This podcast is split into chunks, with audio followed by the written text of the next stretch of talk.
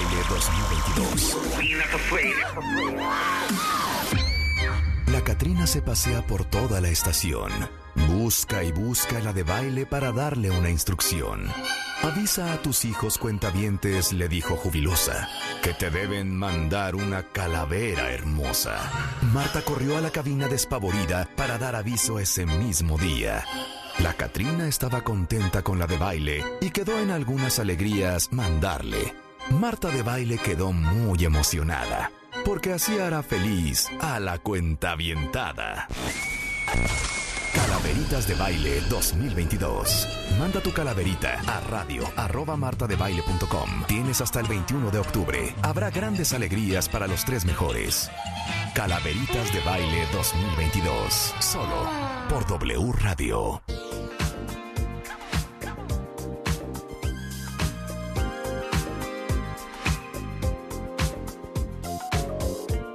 Muy buenos días México, esto es W Radio 96.9. Súbele Willy. Vai ancora in spiaggia a fare yoga, disintossicarti da nicotina. Sei ancora a dieta, sei di nuovo in onda, vai ad allenarti ogni mattina. Un altro giorno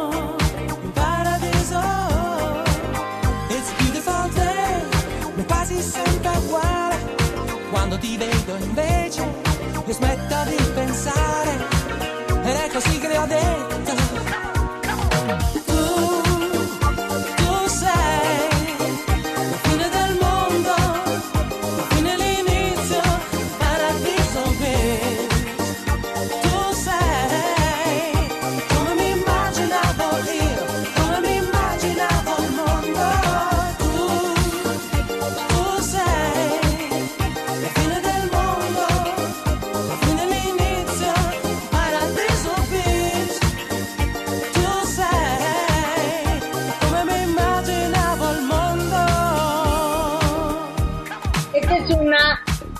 Preciosísima canción italiana desde Nápoles, Italia, Alan Sorrenti y esto que se llama Paradiso Beach.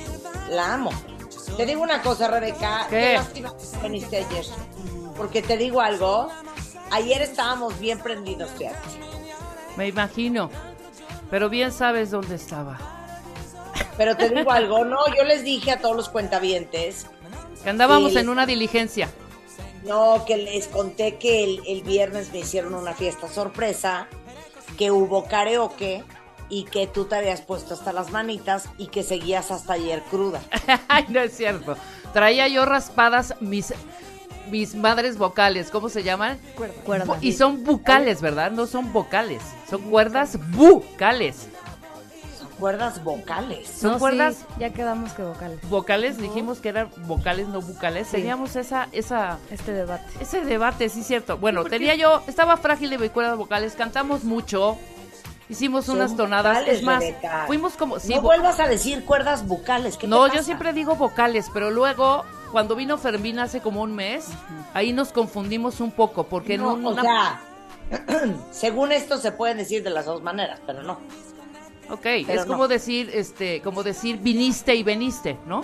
Es- no. Un poco. Oye, no, y les decía yo que me dijeran dónde puedo comprar un karaoke impresionante, porque yo creo que ya necesitamos un karaoke ya Profesional, ¿no? permanentemente.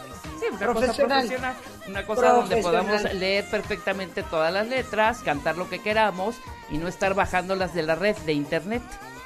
Claro, 100%, 100%, 100%. Luego entonces, Luego entonces, bueno, sí, fue un fin de semana súper movido. El viernes, ¿ya subiste los videos? Es que no vi. no, no, no, no lo sé subir. Ay, es que sí sube esa sorpresa, por favor. No saben. Para a Marta es muy difícil, muy, muy difícil, porque siempre cacha de primera si le tenemos alguna sorpresa, alguna broma o algo. Bueno, las bromas no, pero las sorpresas sí. O son de las típicas que, oye, a ver, necesitamos que estés a las 6 de la tarde en una junta porque tenemos preparada una sorpresa, ¿no? Entonces inventas todo y Marta por algo dice, no, mejor que sea, ya te cambió todo el plan, mejor que sea aquí en mi casa, mejor que sea, no sé, en el VIPS de San Jerónimo, pero nunca, nunca, nunca uno puede hacerle una fiesta sorpresa. Pues el viernes se dio, sucedió y se le pudo sorprender. ¿Cómo no? Sí, señor. Un aplauso, por favor. Sí, es una joya. de- de- de- lo- luego lo posteo, luego lo posteo. Sí, ya sabes que da pena y pudor esas cosas, pero, pero ayer les conté todo de que según esto teníamos una cena eh, con unos inversionistas socios de Juan. Ajá. Y entonces, pues, ¿cuál es mi sorpresa? Que llegamos a casa de Leo y Sisi. Gran producción de Leo y Sisi. ¡Sorpresa! Y ya, cenamos, salió el karaoke y fuimos muy felices. Exactamente. Y les dije también que tú habías cantado Ben. Sí, canté Ben, canté también la de Señorita Cometa. Marta y yo cantamos a capela la de Hoy voy a cambiar, de la gran Lupita Alessio y Monanzas. ¿Cuál otra cantamos? Cantamos Flans, cantamos Pandora, cantamos Emanuel y Mijares, cantamos todo en español, lo que nunca. Y Marta, para que, se, pa' que se lo sepan, sépanselo todo. Marta, la neta, se sabía todas las letras de las canciones en español. Ya ¡Todas! sabes que es uno de mis superpoderes, hija. Sí, sí, todas, todas. Cantó Flans como y las grandes, canté. cantó como te va mi amor. Y Todas. cooperé y todo, ¿eh? Qué Y todo. bonitísimo. Nada más Estuvo te muy bien. Entonces ya se acabó más. septiembre y ya se acabó tus festejos, ya. Aparte, ayer pusimos unas canciones bien padricísimas en el programa, ¿verdad? Cuenta bien, Que tú te perdiste. Sí, me perdí, pero bueno, ya estamos aquí otra vez. Ya estamos aquí otra vez. Oigan, hoy viene Mario Guerra y vamos a hablar del poder que tiene romper los ciclos familiares. Y les digo algo, hay cierta gente dentro de una familia que sin darse cuenta los rompe. O sea, algo positivo. Sí. Vamos a hablar con Mario. Es positivo. Vamos a hablar de invisibles, historias de mexicanos que cumplieron sus sueños a pesar de su discapacidad. Eh, vamos a hablar con Gastón Querriu, la casa y el Halloween. Es ¿Quién ama decorar su casa de Halloween, Noche de Brujas, Día de Muertos o como lo quieran llamar? Exacto, la que sea. El Día de Muertos con sus... Pues, ¿cómo son? Son las... Lo que ponen siempre, ¿cómo Ofrendas, se llaman? Las ofrendas. estas que mucha gente se le da. ¿Tú pones ofrenda, Marta? No.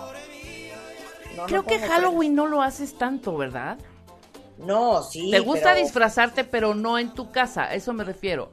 No, en mi casa hay como calabazas en la entrada. Anda, ese tipo de cosas. Ponemos un, un muñeco colgando de un árbol como degollado. Pues si hago Halloween, sobre Una- todo siempre una, lo hice una bruja, una bruja. Claro, una bruja. ¿No te acuerdas el lobo colgado en la puerta de mi Sí, entrada? de claro. Sí, para los chicuelines las- que las siempre iban a lobo. Oye, que No, no, sí se pierda, que no se pierda esa bonita costumbre de, del dulce o travesura, ¿no? O sea, como que cada menos más. Oye, cada vez en mi menos. casa siempre damos dulces. Siempre. Sí, en mi casa también. disfrazábamos a Gastón el perro. Aquí se organiza. En mi casa se organiza, en sus, barrios y en su colonia se organizan. claro. niños. Es la primera vez que voy a estar Qué bonito, que no se pierdan esas cosas. Eso a mí me encanta. Sí, es increíble. Bueno, a Marta le fascina eh, disfrazarse. ¿Te vas a disfrazar esta vez? Pues estoy pensando de qué me voy a disfrazar. A mí ya se me ocurrió de qué, Marta, te digo al rato. Órale, dime al rato. Estamos pensando de qué me puedo disfrazar. Pues sí. Pero Hay todavía, tanto y todavía hay no lo mucho. tengo claro. ¿Eh? Hay tanto y hay mucho. Sí. A ver, ¿qué, ¿Cuál has, qué hecho? A ver, déjame acordarme. Hiciste que la bruja de... Fuiste... No, he Wicked. hecho- Maléfica. The Wicked, He hecho Wicked. Ajá. He hecho Maléfica. He hecho eh, un como personaje La blanca esta. ¿no? alienígeno. Sí, el alienígeno. La hada eh, blanca esta. Sí, la, la, la reina de hielo. Ajá. He hecho. ¿Cómo ¿Cuál- has hecho? ¿Cuál fue una Ah, que tu papá te pasado. regañó? ¿Cuál fue una que tu papá te regañó? Hice como la novia de Frankenstein, pero en versión verde. Ajá. Ah, no, claro, mi papá me regaña. Sí, sí, claro. Sí, así de regaña. mijita, por favor, ¿qué es este monstruo? ¿No? Sí, No invoques a los demonios. Claro, yo siempre doy dulces a los niños, que el disfraz, eh, disfrazamos a los perros, disfrazamos a los niños. No, no, no, muy importante celebrar Halloween y celebrar Día de Muertos. Ah, sí, por supuesto. Ah, me he disfrazado de Catrina también. ¡Ah, claro! Y fuimos a Reforma. ¿Te acuerdas? Claro. Estuviste en el desfile este magnánimo que estuvo padrísimo. ¿En qué año fue? ¿2015, 2013? 14 por ahí, 2016. que estuvo 16. increíble, a Increíble, raíz de, 100%. se había, se había filmado un James Bond 007 por ahí, Sí, ¿no? fue 16 entonces, ¿no? Eh, ento- ajá. Y todos estos grandes disfraces fueron hicieron un recorrido por reforma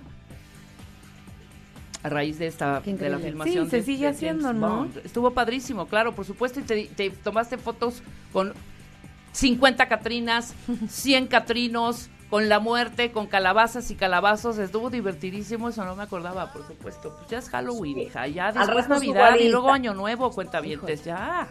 Al rato voy a subir a Instagram todas las fotos de todos mis disfraces. Todo el cereal. A ver si me ayudan a pensar qué- qué- de qué me disfrazar este año. Exacto. Oye, y bueno, aprovecha de una vez a convocar ya a las calaveritas de baile, ¿no? Ah, no, a ver, importantísimo. El día de ayer lanzamos Ajá. las calaveritas de baile. Ya saben que amamos las calaveritas que nos mandan.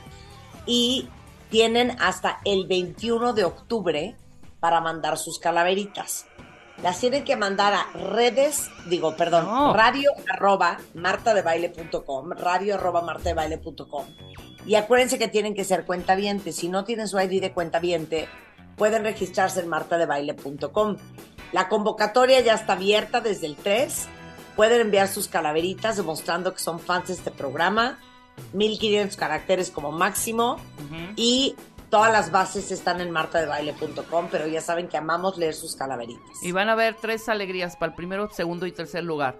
Por favor, ¿Dónde está Gastón nuevamente. ¿Eh? ¿Qué? ¿Dónde está Gastón Querrío? Nuevamente, es- les suplico, por favor, que ya hemos tomado clases aquí con, con nuestra querida Sandra Lorenzana de lo que es rima, de lo que es verso, ¿sabes? Entonces, que por favor tengan esa cadencia sus calaveritas, porque de repente estamos leyendo unas que son, iba Marta de baile caminando por la estación, de repente surgió algo que la conmovió. Tomó un vaso de leche y agarró un pan y luego se fue corriendo porque la asustó Rebeca. ¿Por? O sea, por, Así no por, es, Así no es. así no es. O sea, uno va súper así de, vas muy bien, ¿no? O sea, iba Martita y Rebeca corriendo No, en un pasillo. rimar. Sí, claro, Tiene corriendo en un pasillo. De repente, de repente se torció el pie Marta y se le dobló el taconcillo. Y dices, va muy bien, va rimando. De pronto Rulo salió corriendo y la gente de MMK, que no rima con nada MMK, porque meten palabras, ojo con esas palabras, o las siglas, ¿no? Hay siglas, palabras, por ejemplo, W Radio es muy difícil de, de, hacer verso y de, y de rimar, ¿no? MMKG también, ¿no? Entonces, de pronto, entonces, llegaron Marta y Rebeca Rulo y Constanza a MMKG y se tomaron un refresco. A Fin. presentar el maquillaje. No, por favor. Otra Así vez no insistimos, insistimos. no. Cadencia, cadencia, cadencia, cadencia. Cadencia, rima, prosa. 100%. Oye, eh, y eso significa un error. Son errores, son errores, son errores. Así que atención, focus y por favor, para que nosotros reirán- reiremos leyéndolas, por supuesto, y tendrán sus premios importantes. Primero, segundo y tercer lugar. Pero es Espero que van a dar super premios. Hola, ¿cómo están? Sí. Ay, hola Gastón, te quiero Gastón. Yo también te mando besotes. Oye, hablando de errores, ¿por qué no abrimos ahorita?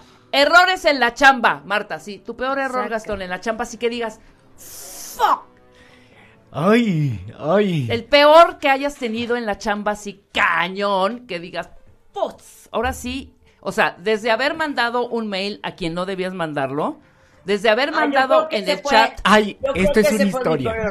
¿Cuál? Una vez me mandaron un mail eh, pidiéndome que yo participara en X o Y cosa. Entonces, según yo le estaba reenviando el mail a alguien de mi equipo y puse, híjole, ya me tienen cansados que siguen insistiendo con este tema, esta chava. Ajá. Corte A se lo había mandado a la chava que me mandó el mail. A mí me pasó lo. A mí, Qué me- vergüenza. a mí con Marta me pasó. A mí, conmigo. Sí, no, pero yo no te lo mandé a ti. Tú y yo estábamos comentando de alguien que tú me habías recomendado. Y ese alguien estaba en mi WhatsApp eh, minutos anterior y te dije, fíjate que me está diciendo esto y tú y yo, ¿cómo? Y estábamos tú y yo conversando y yo te mandé a ti un WhatsApp hablando de esta persona, no muy bien, y se lo mandé a la persona equivocada, justo. Tuve que componerlo y lo bajé muy bien el balón eh, hasta eso. Lo Muy bien. Eh, gatito, claro, gatito, errores de chamba, No, échenselos. yo tengo uno precioso Claro. aquí al aire. Ahí les A va, ver, ¿eh? Venga. Yo hacía prácticas profesionales aquí con Carla Cisneros, con Alejandro Franco. Y yo ya hacía el programa todo muy bien, todas las tareas que yo tenía todo muy bien. Y de repente Carla me dice, oye, ¿sabes qué? Este día no voy a ir, tú quédate al frente en la cabina, ¿no? Entonces el primer día que voy ahí en la cabina, un día normal, ya estaba todo muy bien en la escaleta, la música que iba a poner. Y en eso pues, se le ocurre morirse, no me acuerdo a quién, la neta, ¿no? Pero se murió un artista que le gusta mucho a Alejandro Franco. Y en eso, pues, puta, pues, la, la nota y todo esto. Entonces estábamos como en un momento muy sensible. Y me dice, oye, prepara esta rola, ¿no? Porque ahorita la voy a presentar. Y me da el nombre de la canción. Y pues estaba buscando el nombre de la canción. Me pregunta que si ya la tengo. Le digo que sí. Pero yo no conocía al artista. Ajá. Y entonces dice, todo en frío, ¿no? No, y pues ahorita para recordar a no me acuerdo quién, vamos a escuchar esto. Y suelto la rola, ¿no? Y como que pone una cara extraña. Y madres, puse la versión de Il Divo. Sí, César Costa. Sí, claro. Cierto. Oye, Costa. pero eso, eso te pasa bien seguidito, ¿eh? Y luego- Pones la versión que no es. No, y, que y le- y luego llego y, y Juan Ortega, que era un productor muy buen amigo de aquí, llega corriendo, ¿no? Y dice, qué bueno que te pasó eso, porque así ya no te va a volver a pasar. Y hasta ahorita tengo así como el trauma de, no voy a revisar No, el artista, voy a, voy a- esto, voy a poner al revisar artista, este. Exacto. Con Sí. ustedes, Yuri, de pronto. Me dio un montón voy de a pena porque se había muerto, era un artista que le gustaba a Alejandro y, y pues además era como la primera vez que me habían dejado en ese puesto. Y dije, no, Oye, ya, pero aquí se acabó mi ¿eh? carrera. Así ya, aprendes. Sí, Sí, así sí, ya. aprendes. A mí, mi primer, mi primer error, en mi primer trabajo, mi primer, te estoy hablando, tendría yo 18 años. O sea, Sí. salienditito de la universidad. Trabajaba yo en el teatro de la ciudad. ¿Se acuerdan del teatro de la ciudad? Sí, del claro, obvio. Bueno, había un evento impresionante, un concierto, se hacían muchos conciertos en esa época. Ahí cantaban Emanuel, Mijares, los grandotes, Sí, ¿no? claro. Y habían ciertos boletos que eran cortesía, ¿no? Entonces a mí me dijeron, estos boletos son cortesía y hay que ponerles el sello de cortesía, cortesía, Obvio, cortesía. Y estos son los que van a la, a la, a la A la taquilla. Entonces ya sabes, o sea, divididos entre, ya sabes, los de arriba, los de abajo, los del medio. Entonces de pronto salgo y digo, wow, ¿cuáles eran los que eran de cortesía? Y digo, ¿Cómo? pues estos. No. Sellé los boletos de la taquilla, los que se iban a vender. Me los descontaron de mi sueldo. O sea, pero eran no dos boletos, No, tres carísimo. boletos. No, yo. Estos 500 boletos, así, ponles cortesía. Neta. Horrible. Ok. O sea, te- Hablando Horrible. de boletos, ahí te va un horror que me pasó. Cuando yo tenía como 22 años, eh, que estaba en WFM, Ujú. yo llevaba a cuentavientes la promoción, la publicidad, las relaciones públicas y la imagen corporativa de la, de la estación. Entonces, se empezaban a hacer conciertos, o sea, acababa de nacer Ocesa. Entonces, el punto del con- de contacto entre Ocesa y WFM, WFM era obviamente pues el medio oficial de la promoción de todos estos conciertos. A mí me daban eh, todos los boletos que regalábamos al aire y todos los boletos que pues vendíamos. Tenía yo, de aquel entonces, esto es como el 91, 18 mil pesos, que era un dineral Sí, un dineral. los tenía en el cajón de mi oficina. Me lo robaron. No. ¿En serio? Me lo Qué robaron. rateros en ese, en ese, en esa Nunca- época. y nunca y nunca supimos quién fue, pero yo me moría de la vergüenza, me moría de la vergüenza de que me hayan robado el dinero de los boletos. Sí, claro. Qué horror. Qué, qué mal momento, ¿eh? Qué eso mal sí, momento. Eso sí, no, claro, por supuesto. No, aquí hay uno, hay, nos están mandando ya, Marta, ve metiéndote al tweet. El Mar 34 dice, trabajé en seguridad en eventos privados, mira, y una vez me dejaron al cuidado de acceso del camerino de alguien muy famoso. Dejé pasar a una persona de limpieza y se robó perfume, cosmetiquera y ropa interior. Obviamente de esta persona. Pues sí. Sí, o sea, error garrafal. Qué vergüenza, qué pena. ¿No? Qué vergüenza robar. Es que no lo puedo Mira, creer. Mari Mari, esto me encanta. Porque a todos nos pasó alguna vez, ¿eh? Si no es que varía. Casi todos los jueves, Marta, llegaba cruda. Y a las de mil, me cacharon que me echaba siempre una pestañi- pestañita en el baño o bodega. obvio, me despidieron. O sea, es que era... o- Aquí había una persona que quiero y que no voy a revelar, que sí se iba a echar su pestañita al baño. A veces es, a veces Te es lo necesario. juro, eh. te lo juro. Sí, sí. Oye, pero ¿qué tal el de, el de Boris Villarreal? Soy community manager en un programa de TV y anuncié que venía Ricky Martin y en realidad era Ricardo Montaner. Similar. Esos osos. Tienen acentito los dos. No.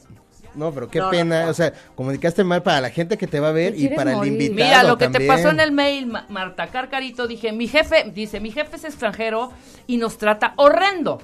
Mandé un WhatsApp diciendo, ojalá se regresara a su país el pinche güerito. Se lo mandé a él. No, ahí no es, eh, ahí no es No. de dar, de, ay, perdón, era No. para alguien más. Oigan No. este, oigan este. Mike dice, yo en quirófano no escuché bien que me dijo el cirujano. Me mandó a traer una sutura a selle para la cirugía. Corte A, entendí que quería una gelatina. Ahí me tienen consiguiendo gelatina a la mitad de la cirugía. Wow, ve este. Mira, Doris dice, en mi primer trabajo confundí una orden de producción urgente, departamento a su cargo, y les di una que no era urgente para que la ensamblaran. 24 de diciembre, gente en tiempo extra. Fatal. Sí, claro.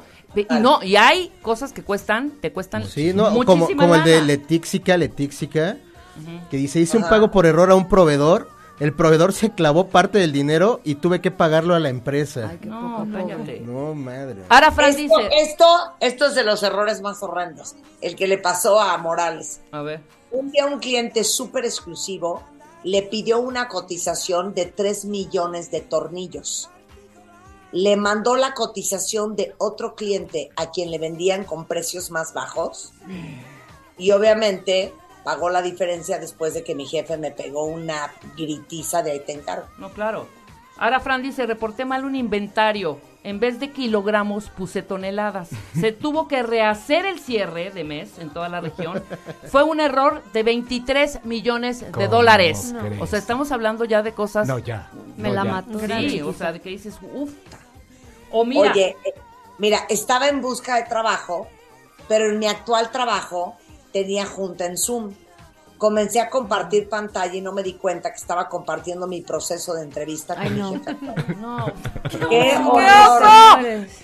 Muchos errores Oye, también en oye, Zoom. pero sí, lo de Zoom, ¿no? Que luego que se te, no, se te olvida que está la cámara o, O sea, te la que se fue al baño a hacer pipí con su cámara.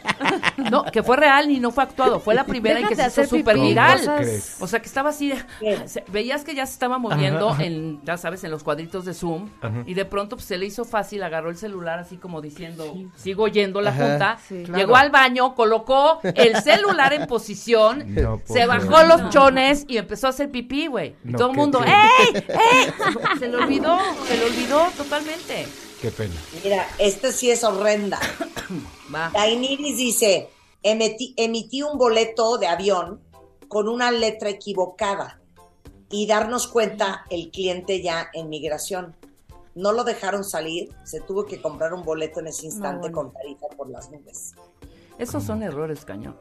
Ay, pero Claro. se siente horrible, ¿no? Te quieres Sí. matar. No, matar. O sea, se siente horrible. No, errores. Se, se te baja la presión. Escucha, Sí, se te baja la este. presión. De A ver. Manu Weir dice, trabajé en una empresa de decoración de hogar, el camión chocó y se rompieron las cajas con, con las vajillas de porcelana.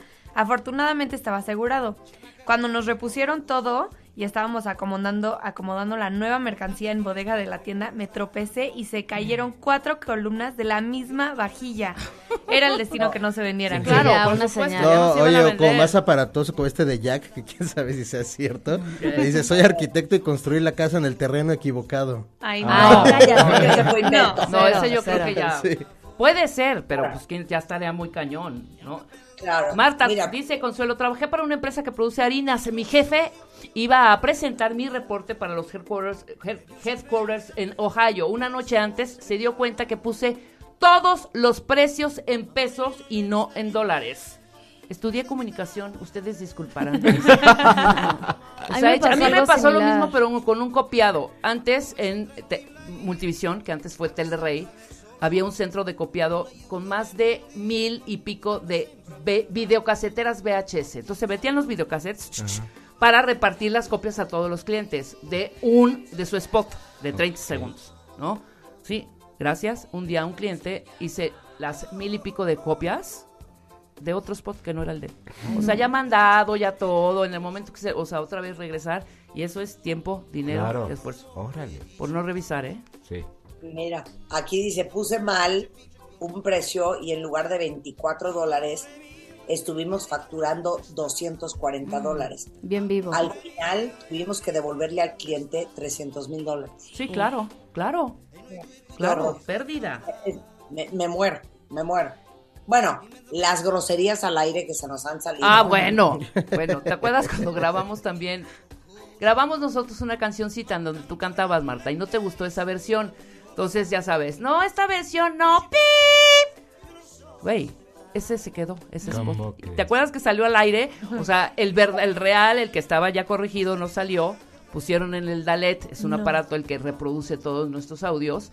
Y el operador en ese momento mete el falso. Nunca se borró el, el donde Claro. estaba todo el error y donde decía Marta, ese está horrible porque... pi, pi, pi, pi". Y salió así. Fue un éxito, además, ¿eh? Bueno, me Fue un acaba de éxito. pasar con los, con los audífonos que no servían. Bueno, aquí Estaba abierto el micrófono y yo, o sea, echando gritos y centellas. Sí. Aquí pasa tiro por viaje, esa parte. O sea, de pronto... Aquí pues, pasa tiro por viaje. Claro, esas son las cosas que pasan cuando uno hace radio en vivo. Regresando Gastón Querriu, cómo decorar tu casa espectacular en Halloween y les vamos a mandar fotos por Twitter, así es que estén pendientes. No se vayan, ya volvemos. ¿Todavía no tienes ID de cuenta viente? No. No, no. Not yet, yet, yet. Consíguelo en martadebaile.com. Martadebaile.com. Y sé parte de nuestra comunidad de cuentavientes. Marta de Baile 2022. Estamos de regreso. Y estamos donde estés.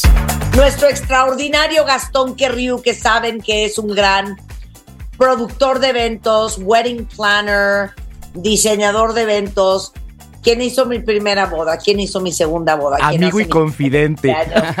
Navidad, de, de Halloween, todas mis fiestas siempre las hago con Gastón, amigo y confidente, exactamente. A ver, ¿cómo decorar tu casa en Halloween? Trae unas ideas espectaculares, cuentavientes, que no se me habían ocurrido, ¿eh, Gastón? A ver, ah, bueno, pues ya para, para, mira, para no entrar en conflicto de cómo decoro, si de Día de Muertos o de Halloween, porque siempre es la típica rollo con nosotros los mexicanos de qué hago, ¿no? O sea, lo decoro de Halloween. No, pero es que también vamos a poner altar de muertos. Entonces, para que no haya problemas o broncas familiares, mira, algo que no tenga que ver con, bueno, que tiene que ver con los dos temas y hagamos una alianza y decorar tu casa increíble, que tenga que ver con las dos cosas. ¿Te late? Me fascina. Porque sí, o sea, ¿qué hago? ¿Mexicano? No, sí, mexicano, no, no, gringo, no sé qué, no, ya, mejor algo original. Neutral. y Neutral, original. exacto, para no entrar en dilemas familiares, ¿no? Ok, vamos a ir posteando fotos, ¿no? Sí, sí, eh, ahí tengo varias fotos para que se den una idea y podamos ir decorando como padre de Halloween, ¿no? Bien. Va. Órale, pues bueno, arranca. ok, vámonos. Bueno, entonces para no, para, yo creo que es muy importante que empecemos con un concepto, ¿ok? O un estilo. O sea, siempre yo digo que es lo, o sea, para desarrollar una idea, lo más importante es empezar con el concepto. Entonces, vamos a combinar las dos tradiciones y lograr algo espectacular. Entonces, empecemos con los colores, Marta y Rebeca. ¿Les parece bien? Parece. A ver, eh, el negro está increíble y es un muy buen momento para explotar todo lo que tengamos super darketo, o sea, nuestro lado dark. Ese es el momento. Entonces, bueno, utilizar negro está padre, es un color como muy elegante y nos gusta mucho. Entonces, yo creo que podemos usar eh, negro. Yo propongo este, este Día de Muertos negro, morado, que también es un color súper bonito. Y podemos utilizar dorado, plateado y obviamente naranja, ¿no? Pero te digo una cosa, a ver. también uno puede decidir, Gastón, que es lo que a mí me gusta hacer, decorar tu casa con cosas, con colores que vayan con tu casa. Estoy totalmente de acuerdo. Era ¿Estás como de repente lo que hemos platicado como de Navidad, ¿no? Pones el árbol de acuerdo al estilo de tu casa, ¿no? Claro. O sea, por ejemplo, tan, por ahí tengo unas fotos a donde hay unas cosas divinas que so- es como un Halloween, pero todo en blanco porque la casa es como en colores off-white, súper bonita, blanca, colores neutros y decoran tal cual, ¿no? Como de los colores que tiene que ver con tu casa. Que yo creo que ese es un muy buen tip que Marta les puede dar y que funciona muy bien. Estamos totalmente de acuerdo, Marta. Muy bien, muy bien por eso. Ok, muy bien. Next. Ok, entonces, para, yo creo que no hay que combinar demasiados colores. O sea, de repente cuando empiezas a combinar demasiados colores, pasa como cuando te empiezas a vestir y empiezas a poner como cosas de, de esto, del otro, y se te vuelve una mezcolanza de colores que ya dijiste, Dios mío santo, otro color y se ve ridículo. Entonces, yo creo que mejor siempre es, para no errarle, y es como un muy buen concepto, Pues digo, dos. consejo, exacto, con dos colores, tres colores máximo, Rebeca. O sea, si me explico, si le metes más, igual puedes ya ca- caer en algo como que parezca medio... Sí, ya, ya un mercado. Ya, exacto, sí, sí, no. ya no se ve. O negro con plateado, o negro con naranja. que es como el Exactamente, más muy bonito ¿no? y, y o dorado y plateado que de repente la gente cree que no va y se ve muy bonito Ajá. y puede ir muy bien. Entonces, empiecen como, como definir, exacto, como dice Rebeca, o dorado y negro o negro y plateado. Y yo creo que puedes ahí y no empezar a combinar demasiados colores. Entonces, ese es como muy buen tip, ¿ok? Exacto. A ver, empecemos con los elementos que no tienen, que no tienen una, un concepto realmente como ro- rollo de muertos o de Halloween. Ahí les posteé un, tienen unas ideas de velas. O sea, las velas son algo espectacular. O sea, y es algo barato, no caro, y la verdad es como algo que da como toda la atmósfera de cementerio, ¿no? O sea, eso es lo que quiero, o sea, que nos vayamos, o sea, saquen sus, lo- la bruja que tienen dentro y el brujo que tiene, el Harry Potter que tenemos dentro y utilicemos esta parte como medio de cementerio, que se me hace padre. ¿No crees, Marta? Está padre, ¿no? Me fascina. Y, y algo que estás diciendo, que fíjate que no se me había ocurrido, sacar tus candelabros. Sí, saquen, saquen candelabros, pongan velas. O sea, si de repente no tienen, saquen todos los candelabros de cristal, de plata, de lo que tengan, o plateados, como sea. Saquen todos, o de verdad, también se ve súper bonito poner un pedazo de madera o una charola que tengas de madera de tu cocina. Y anclas las velas con la misma cera y dejas un día que se derrita, que se empiecen a derretir con los días las velas. La cera se ve divina. derretida. Espectacular. Y aparte empieza a agarrar como unas formas Ujú. súper padres y las velas todas derretidas. O sabes qué, en las botellas de vino, también aquí lo puse, o sea, botellas de lo que tengan de cristal, de lo que sea, vayan, vayan eh, eh, guardándolas y las ponen encima de una mesa y con las velas se ve súper padre todas las botellas de vino. Entonces yo creo que eso es muy buena idea y solamente un lugar a donde anclar las velas y las dejan derretir y pues algo súper padre, ¿ok? Entonces, velas, ¿ok? Las velas siguen, fue- funcionan muy bien. Entonces, ok, ya estamos en temporada de usar también telas de otoño-invierno, que también lo platicamos mucho contigo, Marta, a donde qué, qué telas usar, porque de repente también en, o sea, yo creo que va muy bien con la idea, por ejemplo, ahora de terciopelos, saquen terciopelos negros, salen, saquen terciopelos morados y va muy bien con esta temporada porque ya se, ya se pueden usar, ya hace frío, ¿no? ¿Estamos de, acuerdo? Me fascina, me fascina. y póngalas y utilicen, también usen la mesa de comedor, o sea, para que puedan poner una instalación padre y la pueden tener desde ahorita y utilizarla si van a hacer una cena o algo, también lo pueden hacer. También telas vaporosas, las también, a mí me encanta, me encanta, me encanta para esta época de Día de Muertos usar encaje negro. ¡Wow! Eh, Se me hace Ujú. súper, súper Mira, padre. no se me había ocurrido encaje negro. No, se ve padrísimo, padrísimo. O sea, me gusta mucho, se ve muy bien. Y también podemos utilizar como gasa, también la gasa, la gasa se puede ver muy bonita también. O sea, que se vean como todas estas telas gastadas que se ve muy bien. Y también podemos usar eh, tela que hay una que se llama manta de cielo, que inclusive es, que es con la que te venden a veces en las esquinas como para secar los trastes, que es una manta como muy delgadita y sí, es muy, muy bonita. La pueden teñir, la meten en té, en té negro, la tiñen y se ve como deslavada, como vieja. Ajá. La idea es que todo se vea con aspecto de viejo, Sí, ¿ok? Un poco lúgubre, pero también que tenga ondita. Exacto, que Ajá. tenga onda. O sea, que Oye, se- espérame, ¿dijiste en té negro? Ajá, en té negro agarras, usa- eh, usa- pones a hervir té negro, lo haces con muchas bolsitas de té y no sabes qué padre pinta el té negro. O sea, Ajá. pinta increíble la tela en general. Yo he pintado manteles así y se ve súper bonito. padrísimo. ¡Ey, qué buen Sí, y como 100%. no lo vas a lavar, entonces no se destiñe, pones la tela así, la sacas, la pones a secar y tan, tan te queda súper bonito porque no te queda negra, te queda como cafezosa, Ajá. como sucia, y entonces se ve padre, Como ¿no? sepia. Exacto, sepia. sepia. tal cual. Sí. Bueno, las famosas calabazas. O sea, esas no pueden faltar, son espectaculares.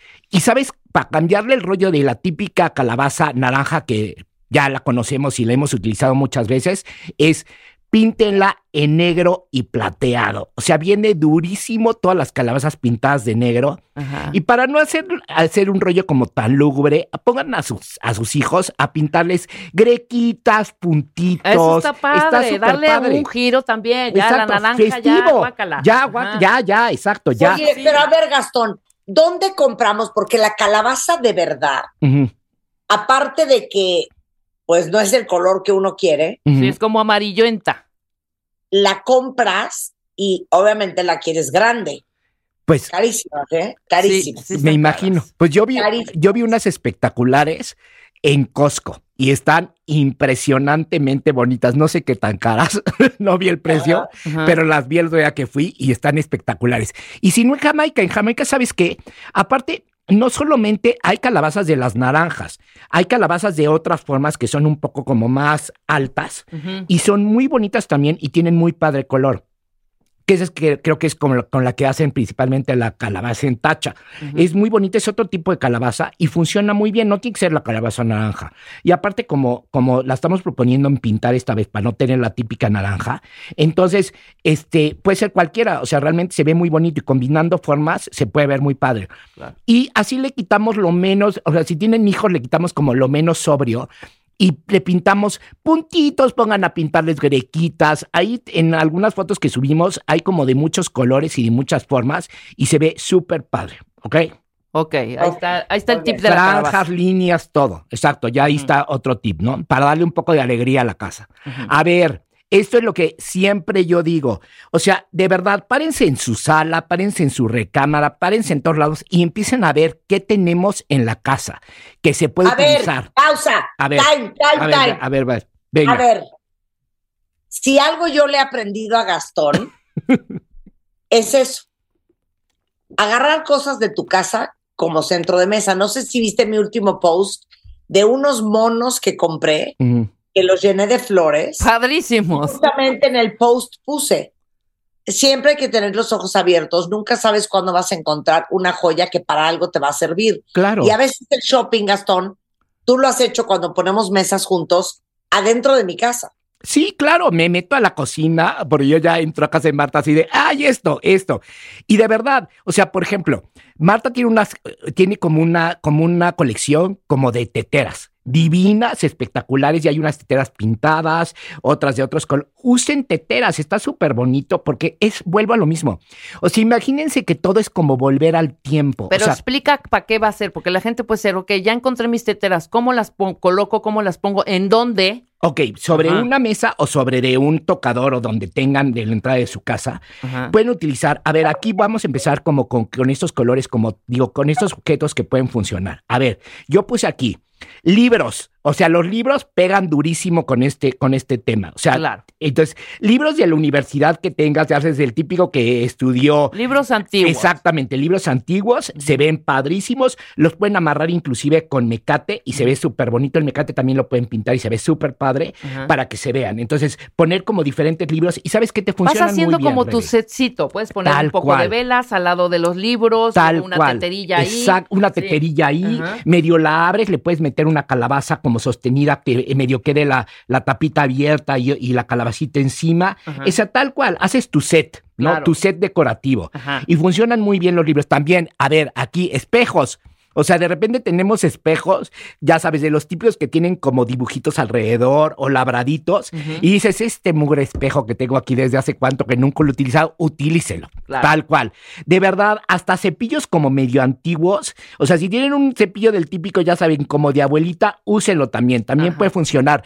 Entiendan que se vea como que pasó el tiempo y se abandonó ese espacio y que se vea como abandonado el espacio. Sí. Esa, es, esa es la idea de este rollo de muertos y de Halloween, ¿no? Ajá.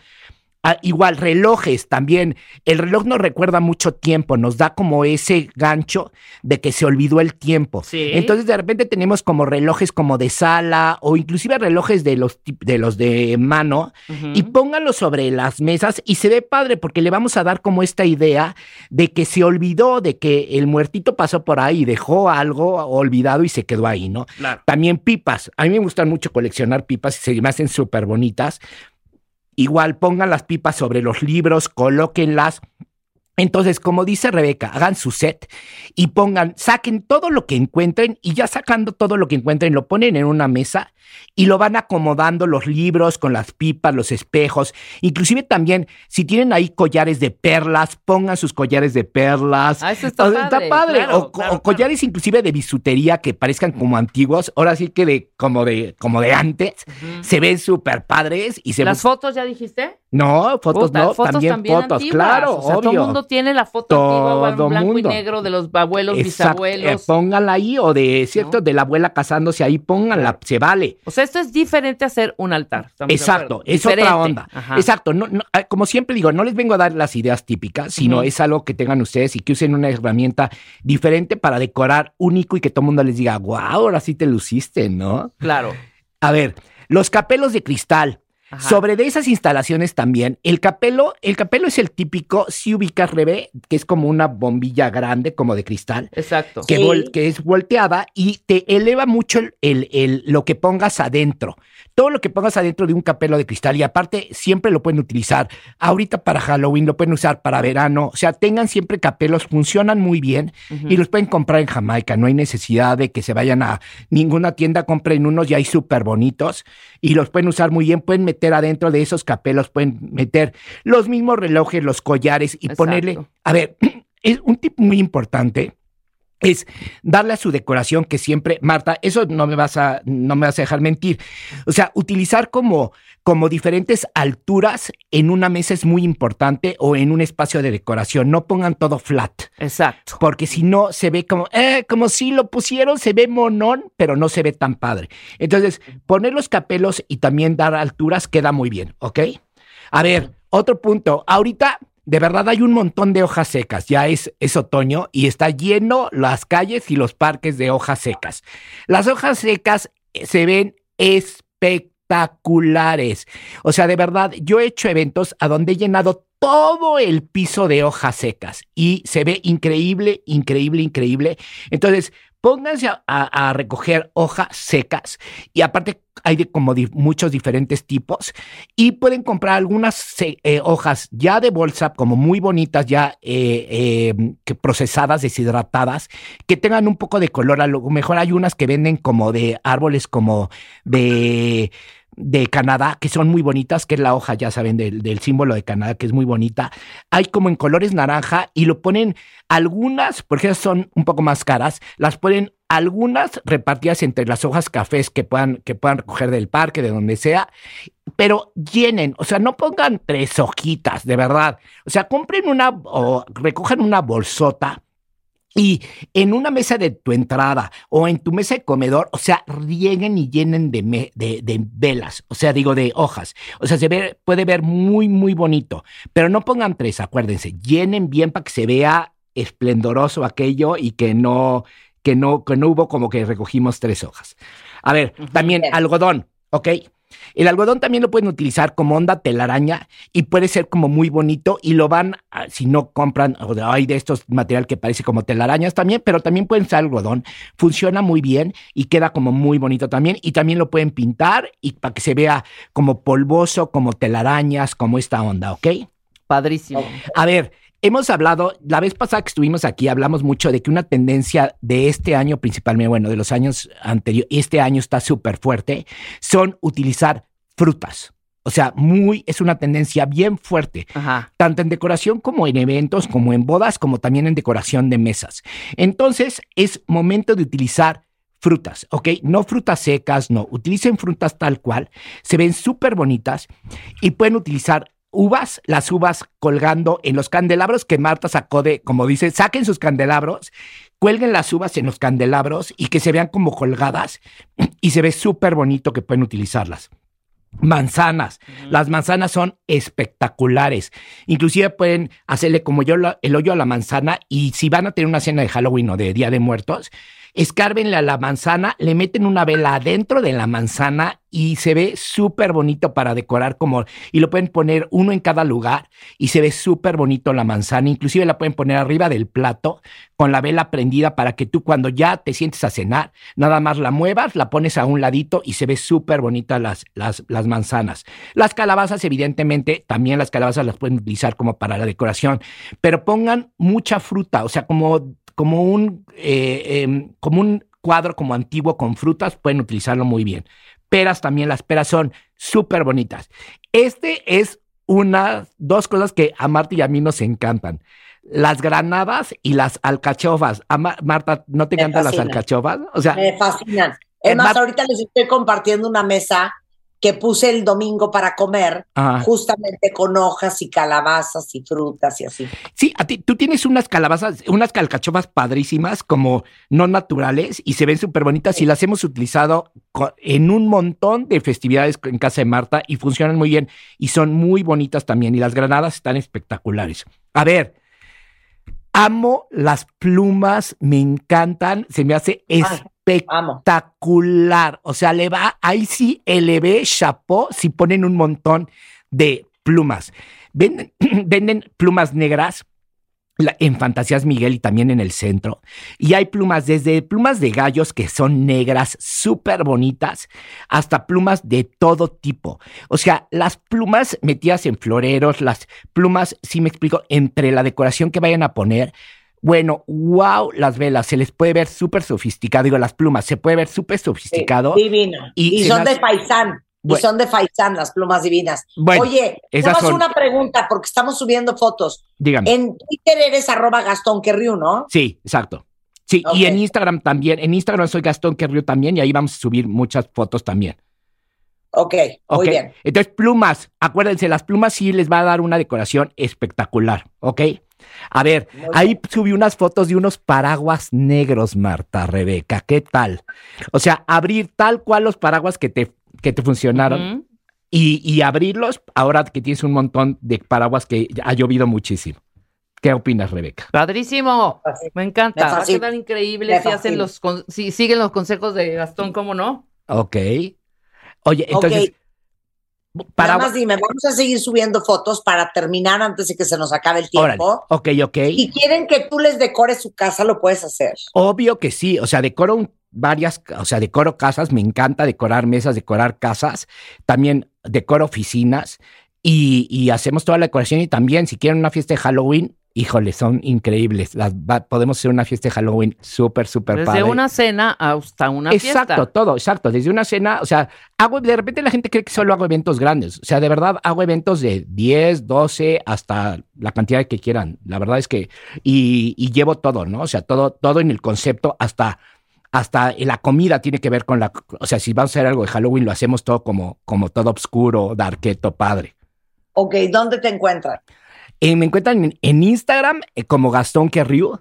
Me encuentran en Facebook también como Gastón Querriu igual también. Y también en Twitter. Todo con mi nombre. Mi nombre es con K de kilo, E, W, R, I, O, U. Es un poco complicado, pero ahí me encuentran.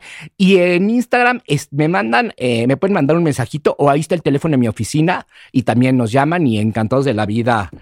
Con muchísimo gusto. Todo lo que tengan que celebrar lo hacemos, la verdad, espectacular y con mucho amor y cariño. Bueno, ya, ya dijimos que vamos a hacer nuestra fiesta tradicional de Navidad. Ya, no puede faltar, ¿eh? A ver, ya para irnos, o sea, les voy a dar este tip increíble. Imagínense que ustedes de repente abren su casa y tienen de verdad en vasos, tazos, como no se va a ver, metan hielo seco. Imagínense así de Abriendo la puerta y vestidos así de Halloween y diciendo bienvenidos a la mansión de los González. Ahí metemos música tran de miedo, trun, y todo prendido con velas, todo lleno de humo. Híjole, bueno, bueno, yo como niño sería feliz viendo eso. O sea, se me hace súper, súper, súper padre. 100%. GastónQuerriu.com, Gastón Querriu Eventos en Instagram para que vean todo lo que puede hacer. Y vamos a para seguir. y con ustedes. Exacto, y vamos a seguir subiendo fotos de aquí a Halloween, muchas ideas.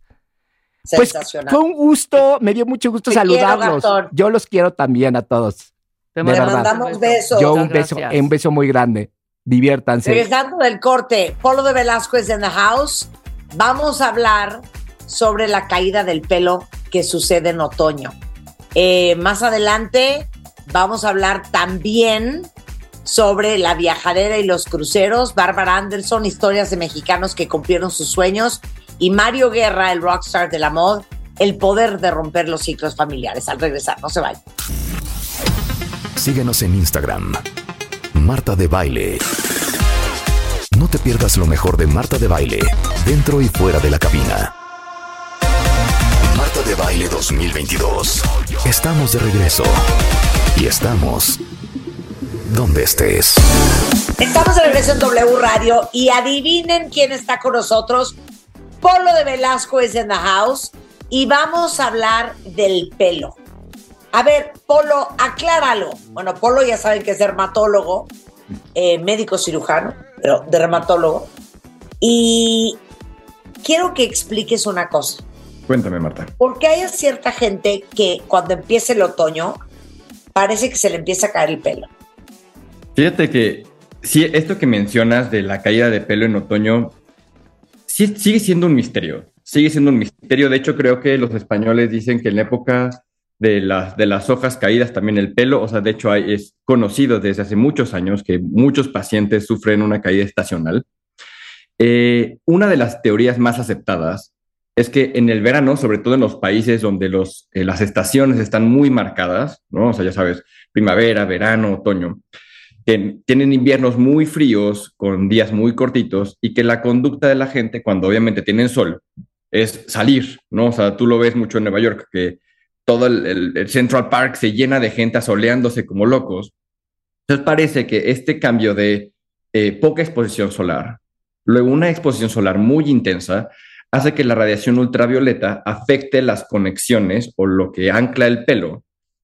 Y después en el otoño viene un desprendimiento muy intenso que se denomina efluvio telógeno.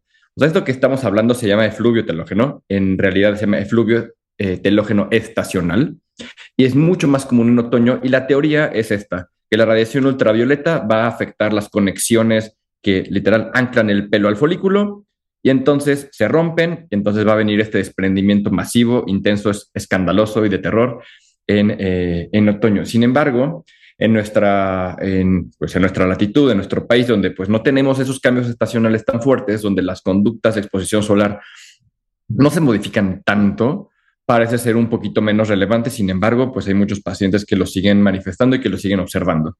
Bueno, ustedes no saben, no sienten que cada cierto tiempo se les empieza a caer el pelo muchísimo y luego se les pasa y luego pasa uno o dos años, les vuelve a pasar. Ese es el famoso efluvio telógeno. Ahora, tú dijiste del terror, porque cuando uno empieza a ver los mechones de pelo en la regadera, es que estás en la casa de los sustos. Totalmente. Es más, mira, yo, yo les voy a contar, estoy saliendo de un efluvio telógeno, creo que es mi segundo efluvio telógeno de la vida. Y yo solito teniéndome que terapear de el medicamento va a hacer efecto, esto va a pasar, Todo va a estar bien. todo va a estar bien, Polo, no te vas a quedar calvo, eventualmente. Entonces, sí, sí entiendo, de hecho, en, en- en mi consultorio, en mi oficina, eh, tengo una caja de Kleenex y les juro que es más común que lo usen mis pacientes de fluvio que mis pacientes de cáncer de piel. O sea, el yo sé que el impacto emocional que tiene el desprendimiento de pelo de en esa intensidad es de verdad, como dices, de terror. De terror. A mí me ha dado efluvio como tres veces, cuentavientes. Ah, en una de esas es como descubrí que yo tenía deficiencia de vitamina D y de ahí mi amor por la vitamina D. Pero bueno, en fin, ¿qué podemos hacer para fortalecerlo y empezar a controlar un poco la caída? Danos paz. Sí, miren, es súper importante. eh, primero, pues bueno, recordar que cualquier trastorno de pelo lo ve el dermatólogo, ¿vale? O sea, yo sé que de pronto, pues a veces no tenemos esa brújula. Si tienen un problema de pelo, acuden con su dermatólogo. Segundo, esto que estamos hablando del efluvio telógeno es multifactorial. O sea, ya mencionamos la radiación ultravioleta, Marta ya les comentó súper oportuno el tema de la vitamina D. O sea, es un tema más sistémico que más que lo que esté pasando en la cabeza con el tema de tinte o shampoo, eh, spray, no spray, etcétera. Entonces, lo primero es calma, es súper importante, el estrés emocional genera cambios en el ciclo eh, del cortisol y el cortisol afecta el crecimiento del pelo. Entonces, primero, lo más importante, calma. Paz. Paz, de verdad, necesitan dormir. O sea, el, el, el, acuérdate que el pelo crece en la noche. Entonces, una buena calidad de sueño va a repercutir positivamente en el crecimiento de su pelo. De esa manera, igual, si están pasando mu muchas noches de insomnio, pues podemos esperar que eventualmente pues el pelo también lo esté sufriendo. Entonces, en lo que consiguen a su dermatólogo, hacen cita, ¿qué es lo que pueden empezar a hacer? De verdad, este es un consejo incluso casi más a título personal.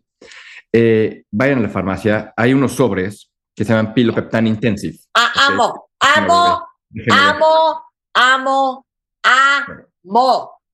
De verdad, eh, sobre todo cuando estás en esa angustia, que estás viendo que está cayendo mucho el pelo y tu dermatólogo te da cita en tres meses y que sientes que ya vas a llegar pues en peluca, empiecen a tomar un sobre de Pilopeptan Intensive. Eh, yo les recomiendo tomarlo con un vasito de jugo en la mañana, por lo menos un mes, ¿ok? Pero explica qué ¿Verdad? es. Es, eh, Pilopeptan Intensive eh, es, un, eh, es un cóctel de vitaminas, oligoelementos, minerales, colágeno, que tiene en las cantidades precisas y necesarias para que el efluvio telógeno empiece a minorar. Y esto no solamente es cuestión anecdótica, está demostrado eh, en estudios clínicos comprobados. Genovan es un laboratorio español, eh, catalán, que tiene, bueno, un respaldo científico de verdad muy, muy completo. O sea, esto no es nada más anecdótico.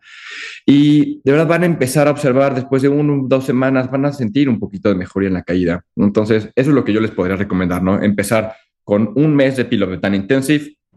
Si va a tardar más en que los revise el dermatólogo, sigan con los eh, comprimidos Boomen anticaída, eh, que también ya tiene hierro, ¿ok? Que tiene metionina y cistina, que además son eh, aminoácidos súper importantes para el desarrollo capilar. Entonces, y paz, y paz, paz. Eso, de verdad, el efluvio telógeno va a pasar, va a remitir, pero sí es súper importante que si es un efluvio que está durando más de tres meses, empiecen con ese tratamiento que les estoy indicando y acudan con el dermatólogo para determinar si es que hay otro origen que esté condicionando que su pelo se esté desprendiendo más de lo normal. Bueno, a mí cuando me preguntan, ay, es que tu pelo, es que qué vitamina, yo tomo piloptan comprimidos y en momentos complicados de mi pelo tomo el, el sobres. Pero se los llevo diciendo co- como cuatro años, cuentanetes. Sí, no, esto, esto no es nuevo, nada más es un, es un, recorda, es un amable recordatorio. Es un amable recordatorio. Es más, pilopeptan está tan cañón que el otro día yo les contaba que hay un pilopeptan para las uñas y a mí que las uñas siempre se me rompen. Chulo.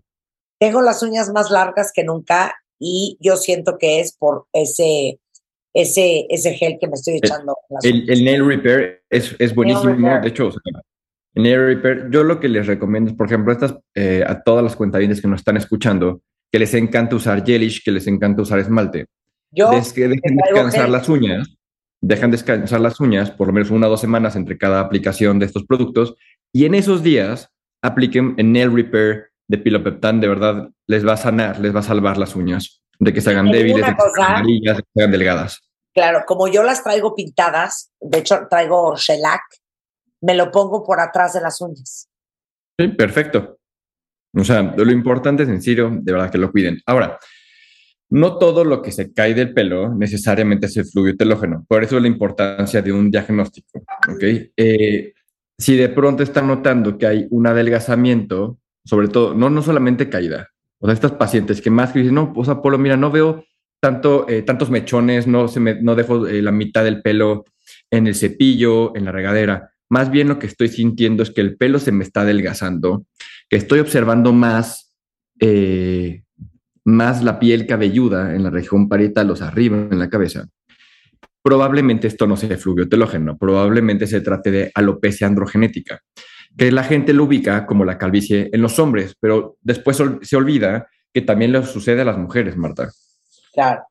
Entonces, súper importante primero, pues ahí eh, evidentemente pues un diagnóstico oportuno, pero algunas pacientes no les gusta mucho el minoxidil tópico por diferentes factores, porque eh, les irrita la piel cabelluda, porque tiene propilenglicol, porque les deja el pelo grasoso, porque se los deja apelmazado. Entiendo que el minoxidil cosméticamente pues no es el más bonito, pero el- la ahorita que estamos hablando de bilopeptan, la loción anticaída, tiene, eh, tiene sustancias mucho más amigables, cosméticamente es muy lindo.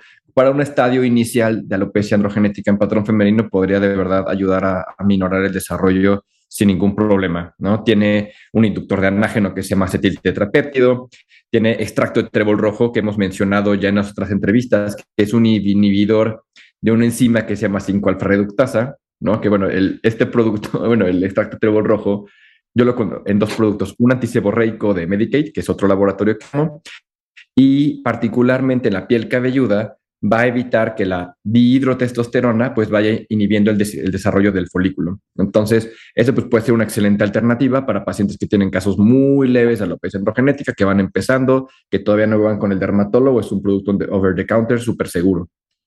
Pero les digo una cosa, acuérdense que el dueño del pelo es el dermatólogo. Eh, déjenme decirles que aparte, como somos muchachitos muy compartidos, tenemos para las cinco primeras personas que me escriban por mail, cuentavientes obviamente, alegrías arroba martadebaile.com. Les vamos a estar regalando uno de cinco kits que tengo de Pilopeptan Woman mascarilla capilar y de Pilopeptan Ajá. Woman serum capilar. Eh, obviamente Sí. con ID de cuentaviente por delante, mándenme un mail ahorita, alegrías arroba martadebaile.com y los cinco primeros que me envíen un mail, ahorita voy a estar revisando el mail, les voy a regalar uno de estos kits. Por lo de Velasco, Lo van a, para los que- lo van a ¿eh? amar. lo van a Lo amar. van a amar. Para los que tienen broncas de pelo, ¿dónde te encuentran? Marta, yo estoy en la Ciudad de México, en eh, la colonia Crédito Constructor, para que ubiquen es a una cuadra del Teatro de los Insurgentes. El teléfono de la clínica es 56 61 16 45. Es mucho más fácil por WhatsApp al 55 26 8771 63. En Instagram, arroba derma de Velasco. Lo que necesiten, ya saben, confíen en su dermatólogo. Para cualquier problema de pelo, uñas, piel, estoy para lo que necesiten. Marta, mil gracias, como siempre. Gracias, querido. Síguenos en Instagram. Marta de Baile. No te pierdas lo mejor de Marta de Baile, dentro y fuera de la cabina. Marta de Baile 2022. Estamos de regreso. Y estamos donde estés. Oigan, escuchen esto, por favor. Psicólogos de la Universidad de China hicieron un estudio.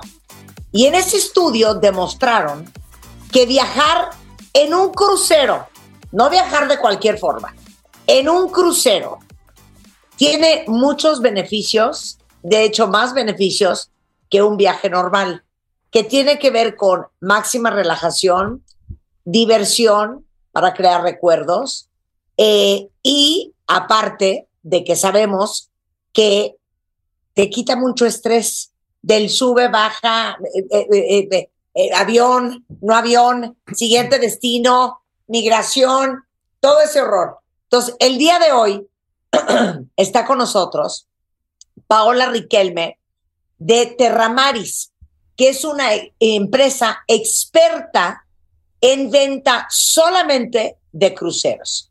Y aparte está Alberto Muñoz, que es vicepresidente de Royal Caribbean para Latinoamérica y el Caribe. Bienvenidos a los dos. Oye, a ver, voy a empezar con Paola, Alberto.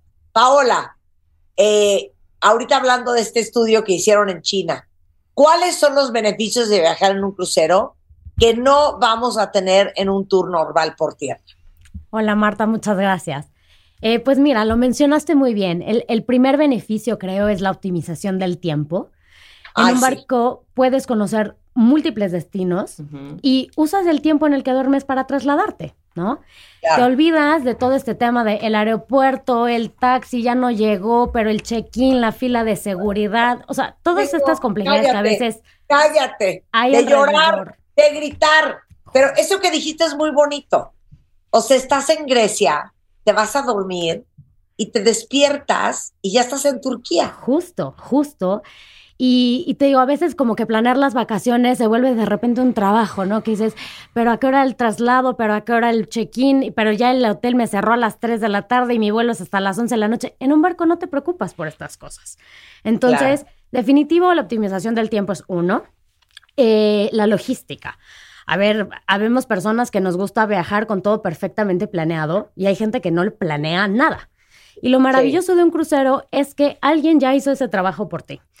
Tú lo único que tienes que hacer es elegir entre todas las opciones que te presenta el barco, la opción de alimentos, de actividades, de tours, que se adecúen a tus planes de vacaciones, pero tú te olvidas de reservar, te olvidas de muchas cosas que hay alrededor de vacaciones, que terminan a veces estresándote más porque ya no llegaste a tiempo, porque ya se pasó la reservación, porque el restaurante que yo quería está cerrado. Entonces, la logística eh, es algo que funciona perfectamente bien en los cruceros, que alguien ya lo hizo por ti y tú solo tienes que elegir. Ahora, mucha gente cree, Paola, que viajar en crucero es difícil y caro. No, justo, justamente, Marta, eh, eh, estos mitos que hay alrededor de, de, nuestra industria es algo en lo que tenemos que trabajar mucho quienes vendemos y quien nos apasiona. Eh, hay tantas opciones de rutas, de destinos, de barcos, que yo estoy segura que se adecúan perfectamente al presupuesto de una, de, de una familia o de personas que vacacionan al menos una vez al año. Y la verdad es que haciendo un comparativo de todo lo que recibes versus el costo, terminan siendo muchas veces más accesibles que unas vacaciones terrestres. Hay muchos gastos escondidos como el snack, el taxi, eh, pero la entrada a esto, ¿no? Que a final de cuentas terminas regresando de las vacaciones y dices, híjole, terminé gastando más de lo que ya esperaba. Claro, en un barco no, en un barco si tú así lo decides puedes llevar todo prepagado y subirte y disfrutar y olvidarte de la cartera y olvidarte de no saqué dinero y ya no cambié euros y, ¿sabes? Es, es muy, muy fácil. Yo les diría, Yo he hecho, yo he hecho varios viajes en crucero, sobre todo con mis hijas y los hijos cuando estaban un poco más chicos, y es una delicia, ¿cierto? porque el cansancio de viajar en familia, no lo puedo creer. Sí, y, y justo e- es esto lo atractivo de los cruceros, ¿no? Eh, yo les diría, es el modo más inteligente de viajar, más si es en familia. ¿Por qué? Porque aparte tienes actividades para todas las edades. A partir de seis meses a 100 años, yo te puedo garantizar que van a encontrar algo el día en que no estén en puerto para hacer y para disfrutar.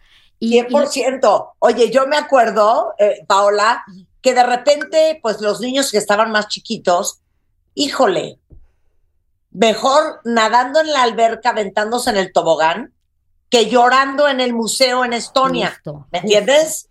Justo, y, y te digo, aquí lo, lo, lo increíble de los cruceros es que cada quien va a encontrar el modo de divertirse o de relajarse en un mismo lugar. Entonces, si queremos, comemos todos juntos, pero si no, no. Y el otro ya se fue al spa, y el otro al casino, y el otro al show, y el otro se quedó en su cabina a disfrutar un balcón impresionante. Pero todos estamos juntos y entonces la dinámica del viaje cambia muchísimo. 100%. Entonces, 100%. creo que esos son como los mayores atributos de, de nuestra industria. Y, y bueno, la verdad es que, como te lo decía, e- el tema de la organización y de la planeación es algo que quita muchísimo estrés, ¿no? Solo te Claro, Oye, y hay cruceros para todos los precios. Alberto, a ver, consejos para un crucero. Ahora sí que sacarle jugo a un crucero al máximo. Dame cinco. Claro que sí. Hola Marta, pues encantado de estar acá. Eh, en el caso de Royal Caribbean, nosotros tenemos cruceros eh, de Caribe corto, o sea, de tres, cuatro noches, tenemos de siete días. Y esto lo comento porque realmente eh, la marca Royal Caribbean sigue siendo la marca preferida para los mexicanos. Y dentro de esto, ¿cuáles serían pues esas, e- esos consejos? Mira, de antemano, yo te diría que uno, siempre cuando, eh, cuando ingresan a bordo, todos quieren el Wi-Fi. Entonces, Sí. obtener el Wi-Fi de antemano sale más económico, entonces ya tener el Wi-Fi. Segundo, si van adultos, tener algún paquete de bebidas también es más conveniente. Claro. Ter- tercero, siempre en, en- en un, en un recorrido de siete noches, eh, por lo menos dos o tres noches los mexicanos utilizan al- algún restaurante de especialidad. Entonces, Sí. tener un restaurante de especialidad ya reservado. Cuatro, también en función del itinerario, tomar algún, alguna excursión de antemano, porque especialmente después de la pandemia, la gente está gastando más que nunca. Entonces llegan a bordo y ya no hay espacio de repente en la excursión que, que querían tomar. Y Sí. quinto, sería muy puntual y muy relacionado con el producto de Royal Caribbean. Tenemos nuestra isla privada Coco Cay, pero hace tres años y medio invertimos más de 250 millones de dólares para crear el complejo turístico más completo en las Bahamas. Tenemos, por ejemplo, el Thrill Park, que es un complejo de toboganes, donde tenemos el tobogán más alto de todo Norteamérica. Tenemos un Beach Club, que es un- una propuesta más exclusiva. Dentro de este, de este Beach Club tenemos las primeras cabanas de agua, overwater cabanas de las Bahamas. Estas cabanas tienen una, una demanda increíble. Entonces, cuando llegan a la isla y entran al Beach Club, quieren una cabana y ya está tomada. Entonces, esta sería la última recomendación de una vez que ya tengan el booking, poder inmediatamente poder comprar o hacer el pago de la cabana porque tiene muchísima demanda y, y es, hace toda la diferencia en la experiencia también. O sea, que se organicen con tiempo. A ver, pero a ver, dime a dónde va Royal Caribbean. Dame los destinos. A ver, prácticamente estamos en todos los continentes, pero yo te voy a comentar de repente los más demandados por los mexicanos. El, Sí. el- destino número uno de los mexicanos en barco sigue siendo el Caribe. Eh, El Caribe. Y el, un recorrido de siete noches es, es el, más demandado. ¿Que, que va a dónde, Alberto? Pues mira, tenemos salidas desde Miami, Fort Lauderdale y desde Puerto Cañaveral en Orlando. Eh, tenemos diferentes recorridos. Tenemos Caribe Oriental, Caribe Occidental, tenemos eh, lo que es el, el sureste del Caribe. El destino más popular sigue siendo eh, el itinerario que toca Perfect Day at Coco Cay, que es este producto que yo te comentaba. Y tenemos muchísimos itinerarios que tocan esta isla privada. Este año se ha dado un repunte muy interesante para hacer el Mediterráneo también. Y Royal Caribbean tiene salidas desde Barcelona y desde Roma para hacer el Mediterráneo. Y Pero te déjame regresarme al Caribe. O sea, el Caribe dices, Alberto, eh, St. Thomas, St. Martin, Martinique, eh, Barbados, San Juan. correcto. eh, Puerto Rico. Correcto. Gra- Gran Caimán, Roatán, eh, Cozumel, aunque no, lo, aunque no lo creas, muchas personas llegan a conocer Cozumel a través de un barco. eh, Sí. también Cozumel es, es, es un itinerario casi que obligatorio en el sentido de que muchas personas toman la decisión de un recorrido por el Caribe cuando tienen Sí. Cozumel en el itinerario también. Sí. Entonces, eh, eh, Y to- entonces están haciendo también Mediterráneo.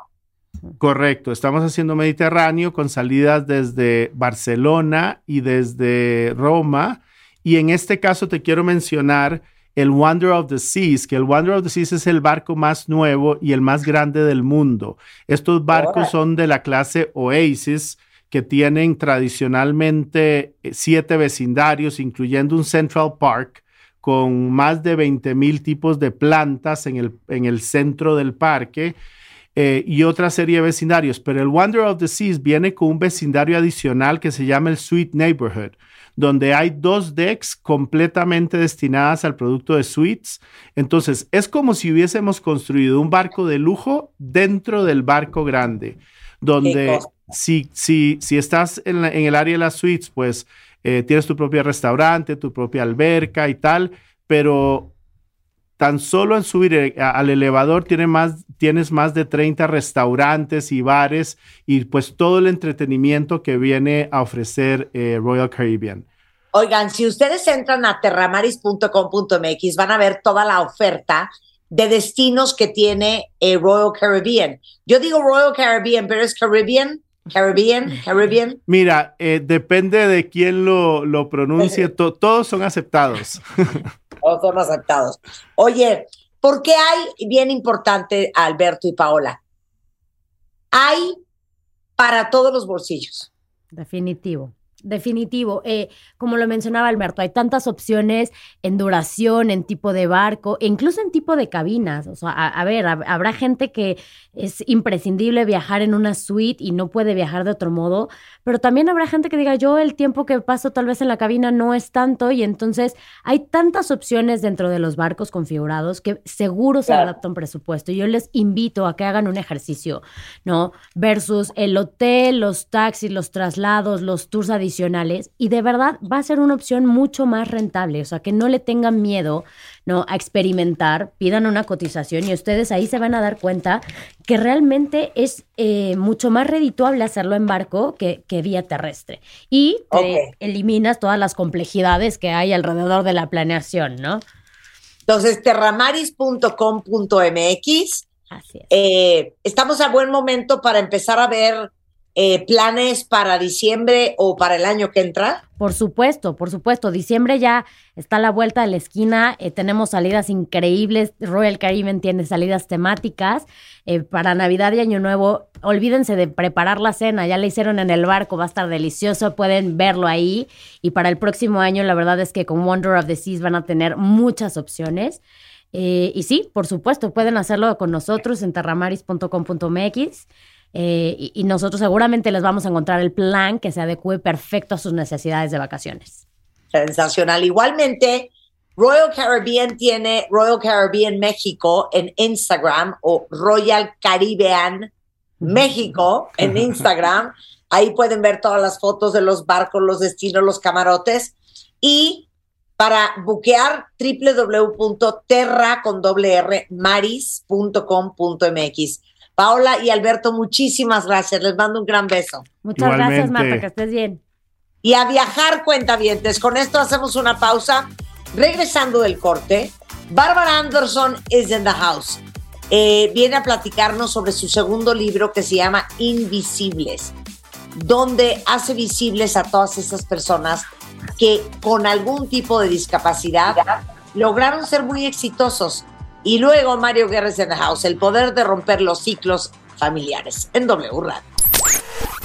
Escucha todos nuestros playlists y contenidos en Spotify. Búscanos como Marta de Baile. Marta de Baile 2022. Estamos de regreso y estamos donde estés. Estamos de regreso en W Radio. Está con nosotros la gran Bárbara Anderson, que como ustedes saben, es creadora del sitio The Guardian, La Lista, columnista en, en Opinión 51, eh, y saben que es autora de Los dos hemisferios de Luca, su primer libro, y viene a presentarnos el segundo, de Invisibles, 24 historias de mexicanos que cumplieron sus sueños. Ahora sí que, a pesar de su discapacidad, lograron ser muy exitosos y estas son las historias que amamos. Cuéntanoslo todo, Bárbara. Ay, Marta, muchísimas gracias. Y la verdad es que le puse Invisibles al libro porque lo, lo descubrí con mi hijo y luego lo descubrí con, con escribir todos los días para yo también, .mx, que es el sitio que tenemos con, con Katia de Artigues sobre discapacidad, de que las personas con discapacidad, la que sea, eh, adquirida de nacimiento, discapacidad auditiva, visual, motriz, la que me digas, adquieren esa capacidad, viven con ella y tienen un superpoder que es la invisibilidad. O sea, tienen así como de Marvel el poder de que nadie los ve. No los ven en las escuelas, no los ven en las empresas, no los ven en la calle, no los ven los arquitectos a la hora de diseñar una casa ni un edificio, no los ven los políticos a la hora de las campañas políticas y los proyectos, no los ven los ministerios públicos a la hora de acceder a lo mínimo indispensable de constitucional, Marta, como salud, educación y justicia. Hay, casi hay muy poquitos peritos en, México que puedan tomar una declaración a una persona con discapacidad intelectual en México o con eh, discapacidad eh, auditiva. Entonces, eh, me, di la tarea junto con la gente de, de Aguilar, de Penguin Random House, a buscar esos salmones, esa gente que va contracorriente, que contra todas las barreras que le pone México, tanto la gente como la sociedad, como, la, como el gobierno, han logrado salir adelante. Han logrado estudiar, han logrado seguir una carrera, han logrado ser deportistas, han logrado ganar premios, han logrado ser felices, que creo que ese es otro de los derechos humanos que a veces nos olvidamos. Eh, son 24 historias nada más, pero hay muchísimas historias. Tantas Oye, como- pero me, me encanta, perdón que te interrumpa, pero No, me claro. encanta porque yo siempre digo que la gente exitosa en muchos casos, en casi todos los casos, es gente que logra hacer las cosas a pesar de. Absolutamente. Y a veces es a pesar de las oportunidades, a pesar de eh, complicaciones económicas, a pesar de sus miedos o a pesar de su discapacidad. Exactamente. Y, y hay algo que a mí me da mucho la atención y que justamente ayer estaba pensando mientras revisaba las historias para, para venir contigo.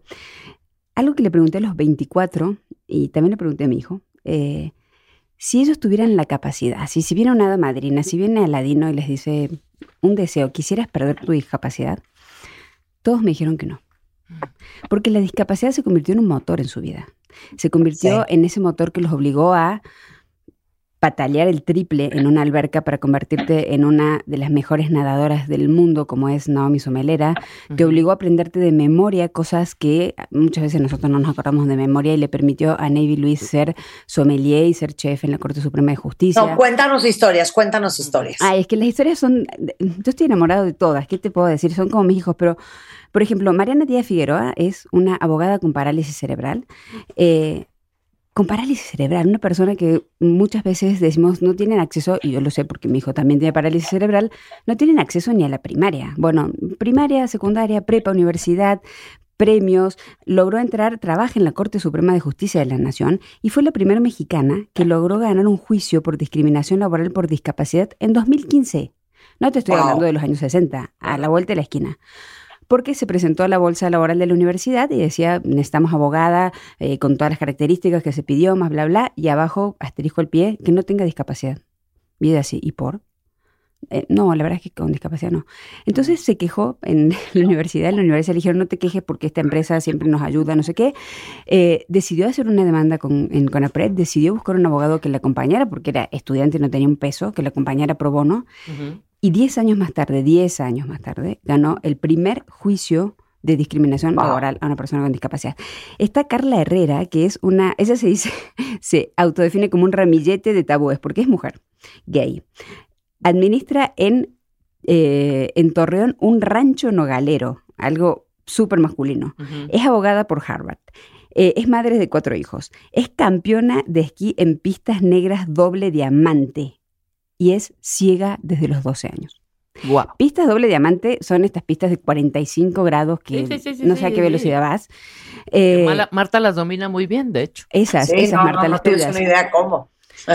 Eh, o Enrique Quique Vázquez, que es eh, stand-upero, hace stand-up en Comedy Central, es psicólogo, eh, y él habla de la parálisis cerebral con un humor negro que solamente él se puede permitir, evidentemente, pero también para, para sacar a la discapacidad del closet. Creo que esa es la, la clave de este libro, eh, y por eso creo que el nombre de Invisibles le vino también. Porque así como en cierto momento eh, las, el colectivo LGTB Plus logró salir del closet y logró normalizar y, y- y ya no nos parece nada extraño la diversidad sexual, yo creo que tampoco nos tiene que parecer extraño y ojalá este libro empiece a servir para eso. La diversidad de las personas, o sea, somos seres diversos, somos seres distintos, somos seres que tenemos condiciones diferentes. Eh, la normalidad no existe, no existe. Oye, y aparte algo que yo quiero compartir. Uno de los fotógrafos más espectaculares y talentosos con que yo he trabajado es el extraordinario Enrique Covarrubias. Yo creo que Enrique Covarrubias me ha tomado de las fotos más bonitas que me han tomado en mi vida. Y Enrique tuvo un accidente en parapente y quedó cuadrapléjico. Y Enrique, pues te. Cuéntalo, Bárbara. Me enteré que Enrique estaba en esta condición. Yo había sido editora de revistas femeninas en Expansión durante mucho tiempo y como bien decías, o sea, tener una portada en la revista Él, hecha por Enrique Covarrubias, era como si el Papa diera misa en tu, en tu capilla. Eh, me enteré de su condición, hablé con Enrique y, y Enrique había, re- había regresado a la fotografía gracias a un trabajo de un ingeniero, logró tener una silla de ruedas hidráulica que se verticaliza y se sienta, cambia posiciones y tiene unos brazos que le permiten ubicar perfectamente la cámara sobre su ojo. Si bien sus brazos, sus piernas y el resto del cuerpo ha quedado con afectaciones de, de- a nivel motriz, su ojo sigue siendo tan maravilloso como las fotos que te tomó Marta. Eh, y yo quería esos ojos para mirar la discapacidad. Quería que él viera desde su condición y, ta- y también desde esta nueva vida de, de Enrique, viera a la discapacidad desde una mirada diferente, desde claros oscuros que no sean ni, ni chistosos ni conmiserativos, sino una mirada real- realista desde él mismo. Y de hecho, si te fijas en el libro, la última historia es la de, la de Enrique justamente, y es su primer autorretrato. Se sacó un autorretrato en su silla de ruedas con, con su cámara. Eh, y creo que fue para nosotros el, el nudo perfecto de un paquete que espero eh, despierte la empatía y despierte la curiosidad por, por este tema, que como bien sabes, eh, cuando uno más lo conoce, menos lo discrimina. Pero también yo creo que para muchos otros adultos y jóvenes y niños con discapacidad, este es un libro de mucha inspiración y de esperanza para saber que aún con discapacidad, el cielo puede ser límite. Sí, pero también es, un libro que, nos abre los ojos a que todos tenemos una obligación con respecto a la discapacidad. Porque todos tenemos, dos de cada tres mexicanos tienen la discapacidad a un brazo de distancia, a un nivel de distancia, nada más. Con tus padres adultos mayores, con tus vecinos o con un sobrino o con un compañero de trabajo, lo que sea. Eh, estas 24 personas sufrieron discriminación, estas 24 personas les dijeron que no en la escuela, a estas 24 personas les costó un montón conseguir seguro salud, a estas 24 personas le costó un triple conseguir un trabajo, conseguir un espacio en una alberca para poder entrenar a cualquier hora, para poder ir y traerse 15 medallas de oro de unos paralímpicos.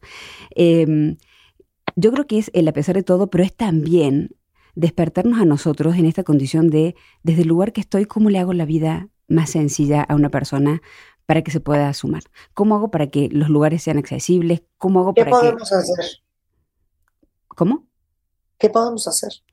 A ver, tú lo estás haciendo hoy. Desde tu lugar, tú me invitaste a hablar de este tema y ya hay gente escuchando sobre la discapacidad. Hay gente que sabe a partir de ahora que hay 20.6 millones de mexicanos con discapacidad en este país.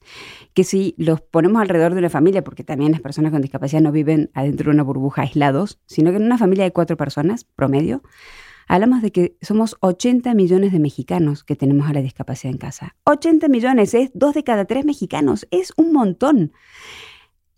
Tenemos que, desde el lugar que estamos, ayudar. Si eres maestra, no tener el no tan fácil y acercarse a los padres y preguntarles cómo puedo ayudar para que tu hijo sí pueda entrar a la escuela.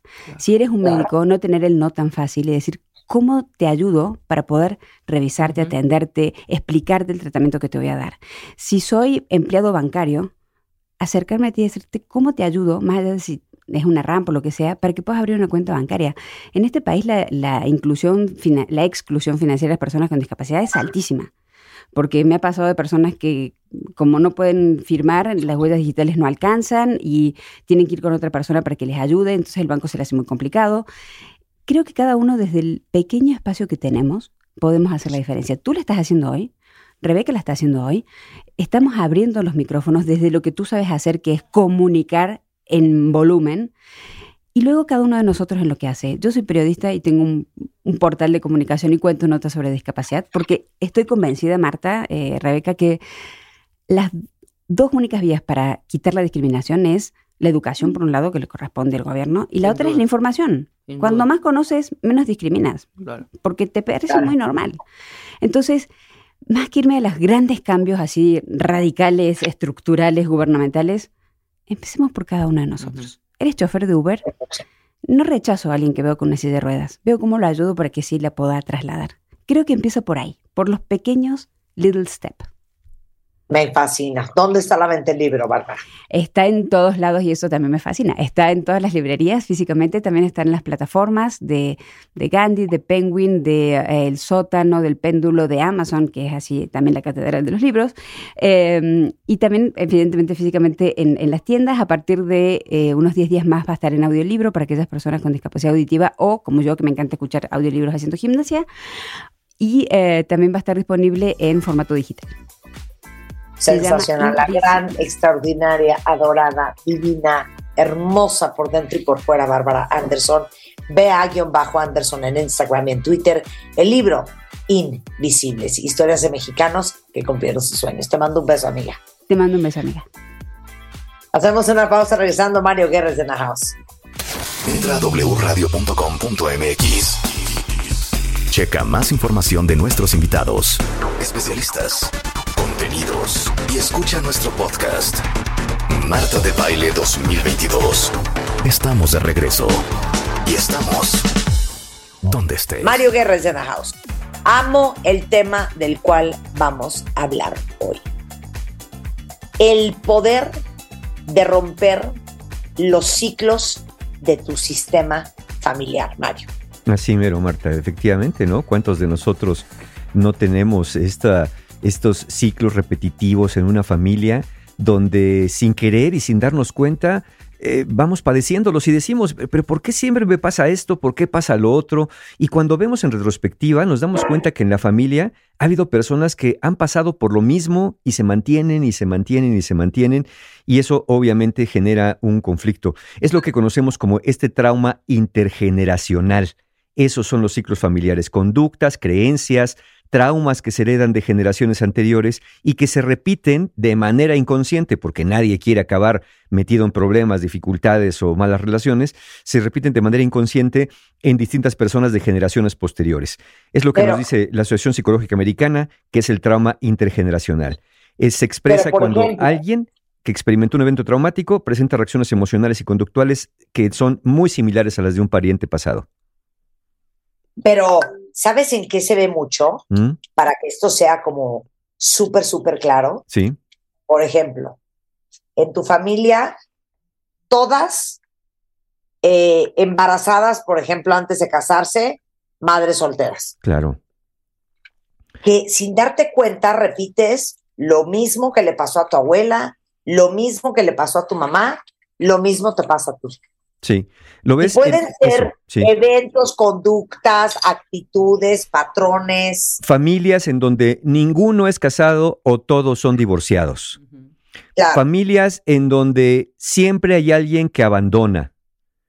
Eh, familias en donde el éxito económico siempre parece que está a punto de llegar, pero nunca llega. ¿no? Personas que hacen malas inversiones y toman decisiones desafortunadas, adicciones también. Entonces, es- Adicciones, Adicciones, claro. Por supuesto, eh, por supuesto que sí. Entonces, miren, cuentavientes, esto que, que- de que estamos hablando, eh, yo, yo podría atreverme a asegurar, sin temor a equivocarme, que tiene una importancia fundamental en la vida de todos nosotros, porque de una forma u otra, aún sin saberlo, porque ya veremos en un momento más que hay estos traumas intergeneracionales, que cosas que no se cuentan, y como no las preguntamos, no nos enteramos, pero sin embargo las padecemos, pueden venir de tres fuentes fundamentales. Ya lo hemos dicho aquí, pero en este momento se vuelve todavía más importante. Las tres fuentes de donde lo aprendemos todo, sea bueno, malo, funcional o disfuncional, son la familia, la sociedad y la cultura. Entonces, los traumas intergeneracion- intergeneracionales nos pueden venir de la cultura, por ejemplo, naciones oprimidas, conquistadas, sometidas a un poder mayor, la supresión de la cultura, como cuando llegan conquistadores y borran todo lo anterior y, nos dejan aparentemente sin un pasado, los sociales también, ¿no? Eh, sociedades que etiquetaron a grupos de personas en el pasado por motivos sociales o, o motivos raciales. Pero, quizá de los que más nos impactan, son los familiares, como bien decía Marta, ¿no? Embarazos, eh, abortos, también esas cosas que se ocultan, eh, divorcios, eh, segundas eh, familias, en fin, estos patrones se van repitiendo. Entonces, ¿cómo impacta? ¿Qué- ¿De dónde vienen los traumas intergeneracionales desde el punto de vista familiar?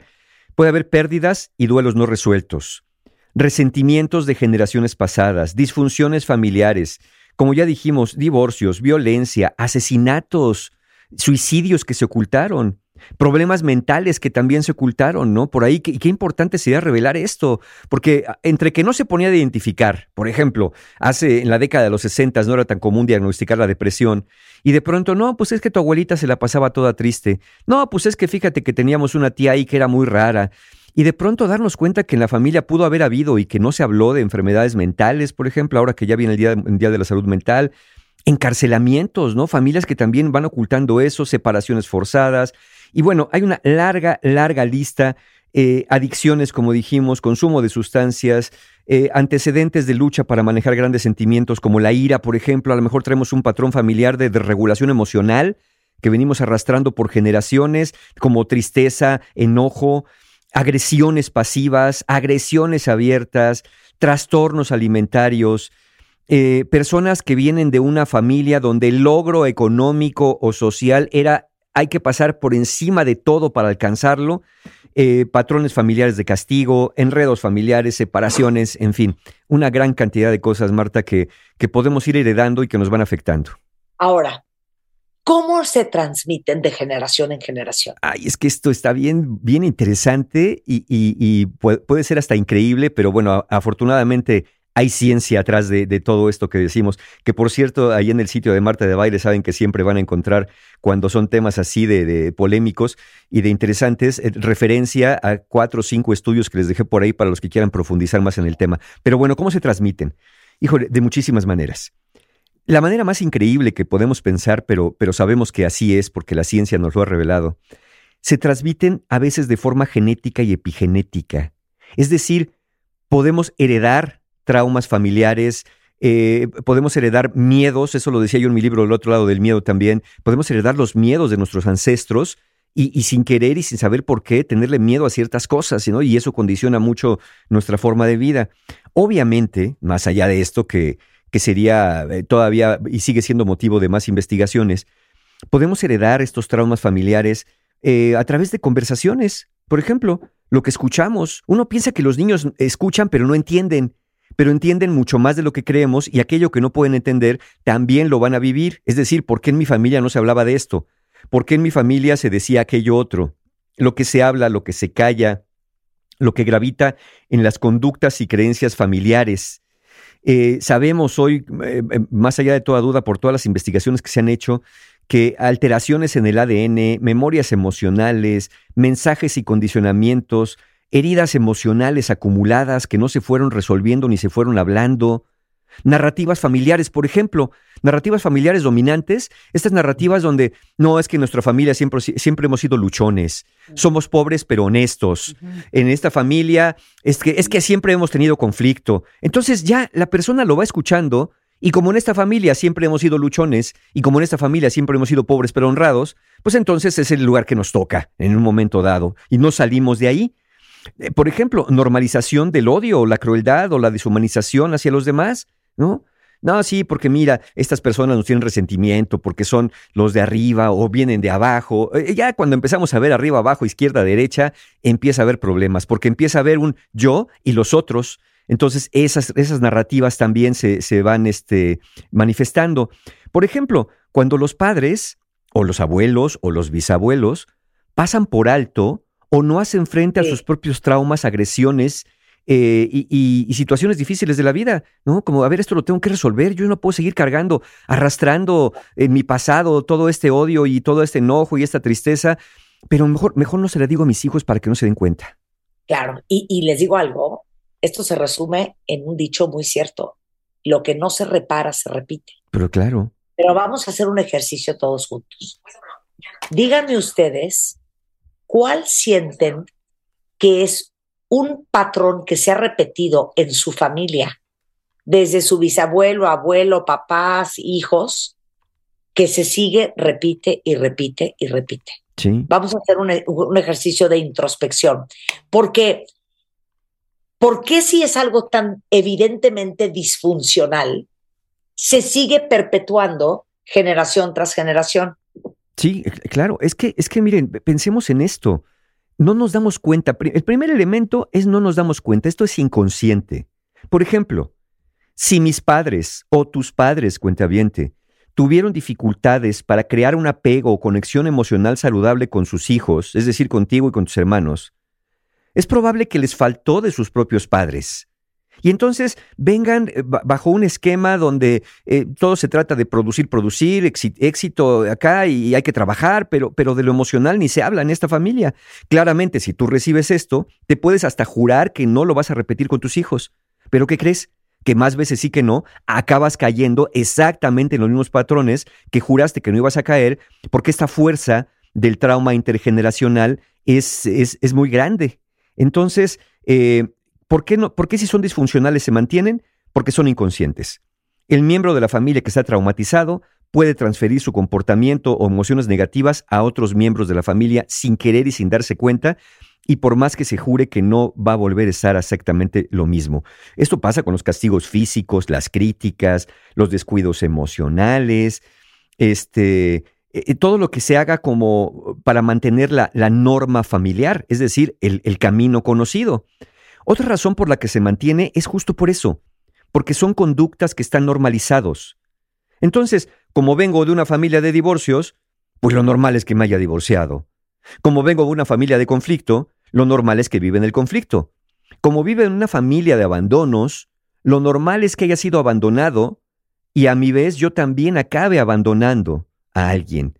Entonces, este trauma continúa a lo largo de generaciones porque aquellos que necesitaban ayuda nunca la recibieron o se veía como normal lo que pasaba. Entonces, si ves como normal, como dices, como dije, si en esta familia somos puros divorciados, pues entonces, ¿para qué pido ayuda? Si somos de la familia de los que se divorcian, de los que se enojan, de los que se separan, de los que se pelean, de los que entran en conflicto, de los que abandonan. Entonces, no se pide ayuda por eso. Y otra razón, además de que son inconscientes y están normalizados, es porque estos traumas generacionales, cuando se toman a la conciencia, dan mucha vergüenza a veces. Y no se quiere hablar de ellos. A veces se hace con una negación directa de que aquí no pasa nada, o de esto no se habla en la familia, ¿no? Ya, el que se suicida en la familia, ¿saben que de esto no se habla? O se minimiza lo ocurrido. Y otra vez, otra forma de negar es beber o consumir alguna sustancia para sobrellevar el dolor. Y entonces tienes el trauma anterior más el trauma de la bebida. ¿no? Claro, pero fíjate qué interesante. Por eso quería cuentavientes que en esta conversación tan profunda con Mario, todo el mundo haga un ejercicio de introspección para pensar cuál es ese patrón que se repite en su familia. Y dice aquí Yasmín, uno que es bien típico, mujeres solas. Ándale. Todas las mujeres en mi familia hemos sido solas. Sí. Y se ha repetido generación tras generación. Y qué increíble que te des cuenta, Yasmín, de la razón. Dice, y si tú decides estar en pareja, automáticamente el resto del clan te vive como que eres una traicionera y le estás siendo infiel al sistema familiar. ¿Me explico? Eso- sí, claro, ese es un, es un elemento muy fuerte y que gravita mucho cuando la familia insiste en que hay que regresar a la supuesta normalidad.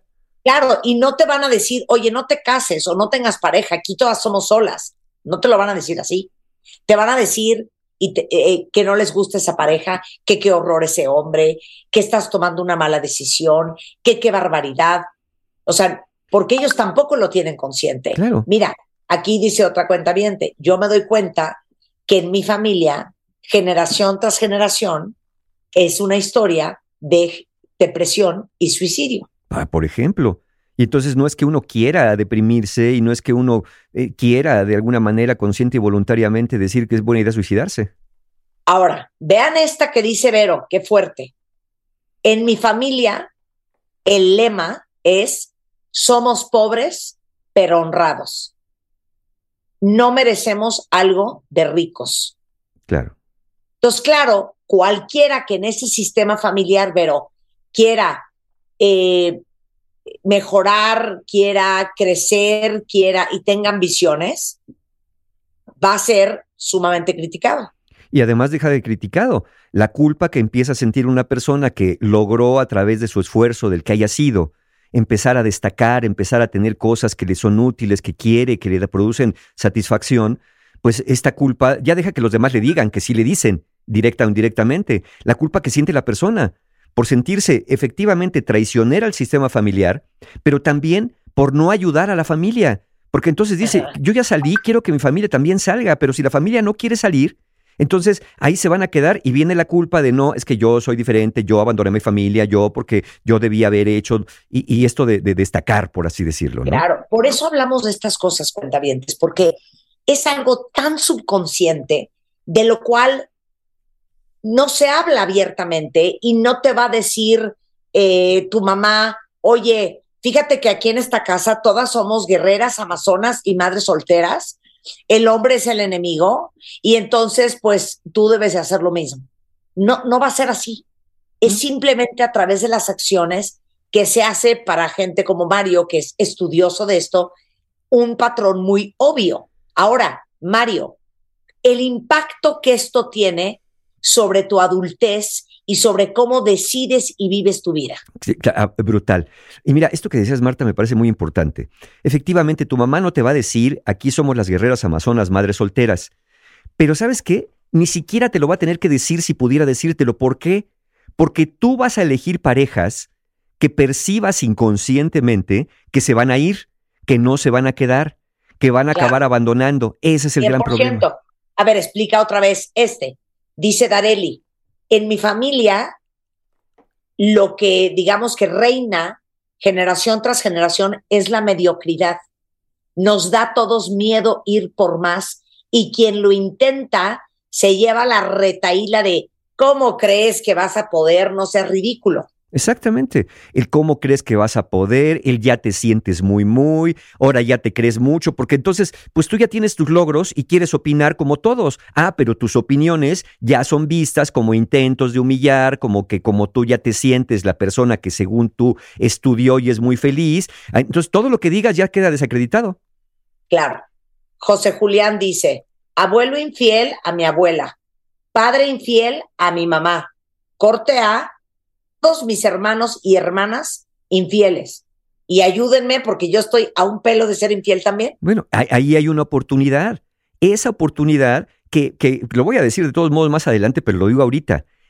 El darte cuenta que existe este patrón familiar, el, el averiguar, el preguntar y el, y el mirar, te abre la oportunidad. Espérame, yo estoy a, a punto, estoy al borde de hacer exactamente lo mismo. Y lo pudimos haber hecho en el pasado, porque también cuentavientes, luego somos bien duros, ¿no? Con esta cultura de la cancelación y todo lo demás. Ya, ya las maldiciones ya no son este, que duermas por mil años hasta que despierte un príncipe, la maldición es cancelado. Eh, Es decir, sí es verdad que una persona hace 30 años pudo haber actuado de una manera, pero hoy al darse cuenta que tiene este patrón y ya no querer repetirlo, empieza a actuar de una manera distinta. Ah, bueno, no falta, ya dejen la familia. Las personas que ni de la familia son, que se enteran, ah, no, pero tú hace 30 años eh, tuviste un aborto, tú hace 30 años te divorciaste. Sí, sí, posiblemente sí. Hace 30 años abandonaste, sí, posiblemente sí, pero ya no lo estoy haciendo. Ya no lo sigo repitiendo. Porque Claro. entonces viene la condena de como eres, este, eres malo una vez, tienes que ser malo siempre. ¿no? Esa es la condena social también que nos impulsa a repetir patrones. Ahora pregunta aquí una cuenta porque a eso vamos, chiquilla. ¿A poco una sola persona puede cambiar el patrón de una familia entera? Esa gente tiene un nombre, para que se lo sepan, cuenta Se llaman The Cycle Breakers, los rompedores del ciclo. Y de eso hablamos después del corte, Mario. Seguro, seguro que sí. ¿Cómo ser the cycle breaker o el rompedor del ciclo en tu familia al volver? Con Mario Guerra, no se vaya. Escucha todos nuestros contenidos en Amazon Music. Búscanos como Marta de Baile. Marta de Baile 2022. Estamos de regreso y estamos donde estés. Estamos de regreso en W Radio, son las 12.36 de la tarde. Mario Guerra es en the house. Y estamos con una conversación interesantísima que quisiera que todo el mundo compartiera este podcast. El poder de romper los ciclos familiares.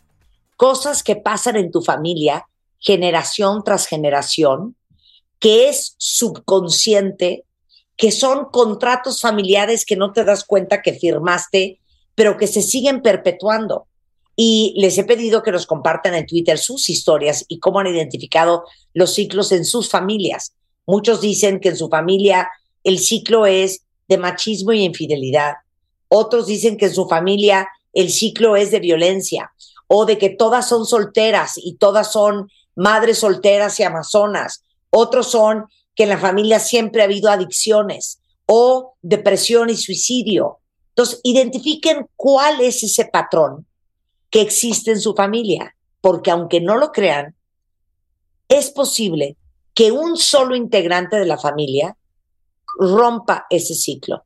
Y a esa persona se le llama the cycle breaker, el rompedor del ciclo. Explica, Mario.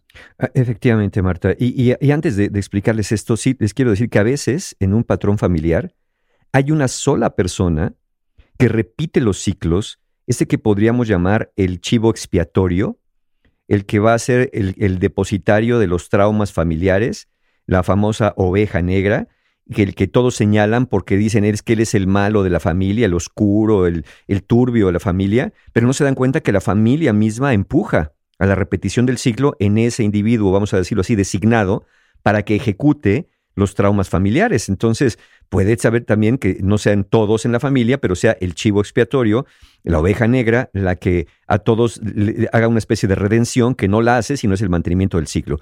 Pero, efectivamente, ¿qué es un cycle breaker? ¿Quién es la persona que rompe los ciclos? Bueno, es esta persona que hace conciencia de que algo está pasando que no quiere que suceda. Por ejemplo, si lo que hablamos es esto de eh, somos mujeres solas en la familia. Bueno, yo, yo no quiero ser una mujer sola. Es más, nunca lo he querido. ¿Y, por, qué, por qué me está pasando? ¿Por qué elijo parejas de esta naturaleza que se van, que se quedan, que me hacen ghosting, que me hacen gaslighting? ¿Por qué, por qué cedo tanto? ¿Por qué no pongo límites a veces? ¿O por qué pongo límites tan rígidos? Al grado de que nadie se me puede acercar, o cuando se acercan son sujetos a manipulación, eh, etcétera, etcétera. Bueno, yo no quiero eso. Yo sí quiero tener una buena relación, yo sí quiero ser una persona exitosa, yo sí quiero tener mi- mis ahorros y mi dinerito, yo no quiero tener que estar otra vez padeciendo aquello que mi padre y mi abuelo o mi abuela y mi madre o todos juntos padecieron en un momento dado.